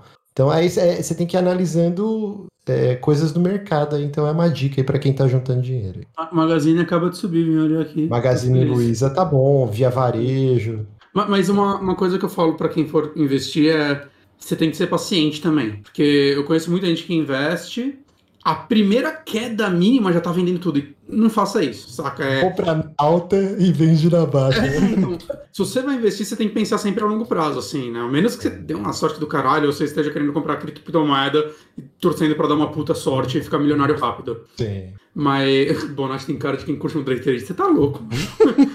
eu não, não tenho coragem nem fudendo. Mas, enfim. Então, assim, coloca um dinheiro que você não vai precisar amanhã é um dinheiro que você iria guardar para tirar daqui a muito tempo e deixa ele lá muito tempo, saca? Não corre com essa porra. E não fica desesperado se cair um pouco. Fica de olho, obviamente você vê que, tipo, você botou dinheiro na Vivo e ela abriu falência, corre. Mas, cara, tirando isso, fica só de olho e esquece um pouco também. É aquele jargão, renda variável varia. Exato. Baixo, então, tipo... Exato. Mas é Olha isso aí, então, galera. Começamos falando de Star Trek, estamos falando agora de Bolsa de Valores. É, essa é a loucura do nosso podcast de perguntas. Mas eu queria agradecer muito o Márcio por ter gravado esse podcast aqui com a gente. Eu te agradeço o convite. Foi, foi, bem legal. Abordamos um monte de tema diferente. Eu queria agradecer muito o pessoal que acompanhou aqui essa live, cara. Muita gente aqui interagindo desde o começo. Aí o Romagnoli, o Papai Platina, o Atos agora começou a comentar, Denis Carvalho, cara, o Vitor Domiciano, a galera que colaborou aqui né, durante essa live, né? Tipo, com, com o, o Prime né? Doou a inscrição, o Peter PPL, o André LVS uh, e tantos outros aí. Muito obrigado. E Márcio, Márcio, você tem o seu podcast, você tem o seu site, você tem o seu canal. Isso aí. E, Até... e infelizmente não veio uma das perguntas aqui que, que ela acabou ficando um pouco mais para baixo ali, que era referente ao 3DM atual que você tá tocando com a Jéssica, que tá bem maneiro, tá bem legal uma dinâmica Sim. legal. E, e, eu queria que você fizesse o jabá aqui do, do seu projeto e de tudo que tá rolando por lá. Vamos lá, então assim, é youtube.com.br Mars com 3 As ou twitch.tv Mars com 3 As. E toda semana tem o Mobs, que é o Márcio Otávio Show, que a gente fala sobre videogames. A gente indica um filme aqui, uma série, mas a, o foco, notícia, tudo é videogame. E tem também o 3 da madrugada, né? Que é agora em formato vídeo. Não tem prazo ainda, porque começamos a fazer agora há pouco, mas a ideia é que sai pelo menos uns dois vídeos por mês, onde eu e minha esposa, a gente pega um filme de terror, pode ser lançamento ou coisa mais antiga, a gente faz um review e estou fazendo um curso de edição de vídeos, então estou tentando fazer uma paradinha legal. mostrando trailer, a gente fala de algum outro filme, põe lá um, um trecho e tal, tá, tá bem bacana. Tem também meus vídeos de culinária, editados pelo grande Nicolas Dias, que é um mestre da edição. o Nicolas manda muito bem. E tá bem legal, assim. É... Já tem acho que dois vídeos e ele já tá editando. Tem mais uns outros três aí que tá para editar. E do... É, acho que é isso. Estou esquecendo alguma coisa? Acho que não. Bom, os links estarão todos aí no nosso post do site e também lá do, do SoundCloud, né? Uh, uhum. Não sei se esses links vão pro Spotify, possivelmente não. Mas. Eu não, tô, eu não tô conseguindo entender o que você tá falando, Johnny. Tá, tá robótico. Deve estar tá cortando aí pra você. É, o meu som aí no, no, no Discord tá cagado. Uh, mas. Ó, o, a Jéssica falou pra você olhar o seu WhatsApp. É, vou olhar aqui. Será que é algo comprometedor? Será que é algo. Nunca saberemos. Uh, mas é isso então, galera. Uh, é algo que é pro podcast ou é algo só para você? Não, é, tem que sair. É um ah, negócio meio urgente. Assim. Ok. Uh, a gente tá terminando então aqui. Obrigado novamente, Márcio. Obrigado a todo mundo que assistiu. A gente fica por aqui. Terça que vem a gente tem live de. Ah, It Takes Two. Exato. Talvez sábado role uma livezinha do, do joguinho de terror lá? Talvez. Acho que, acho que essa semana dá de boa. Boa. E semana que vem, podcast normal de indicação. A gente fica por aqui então, galera. Até semana que vem. Forte abraço para todos. Falou, gente. Falou. Abraço.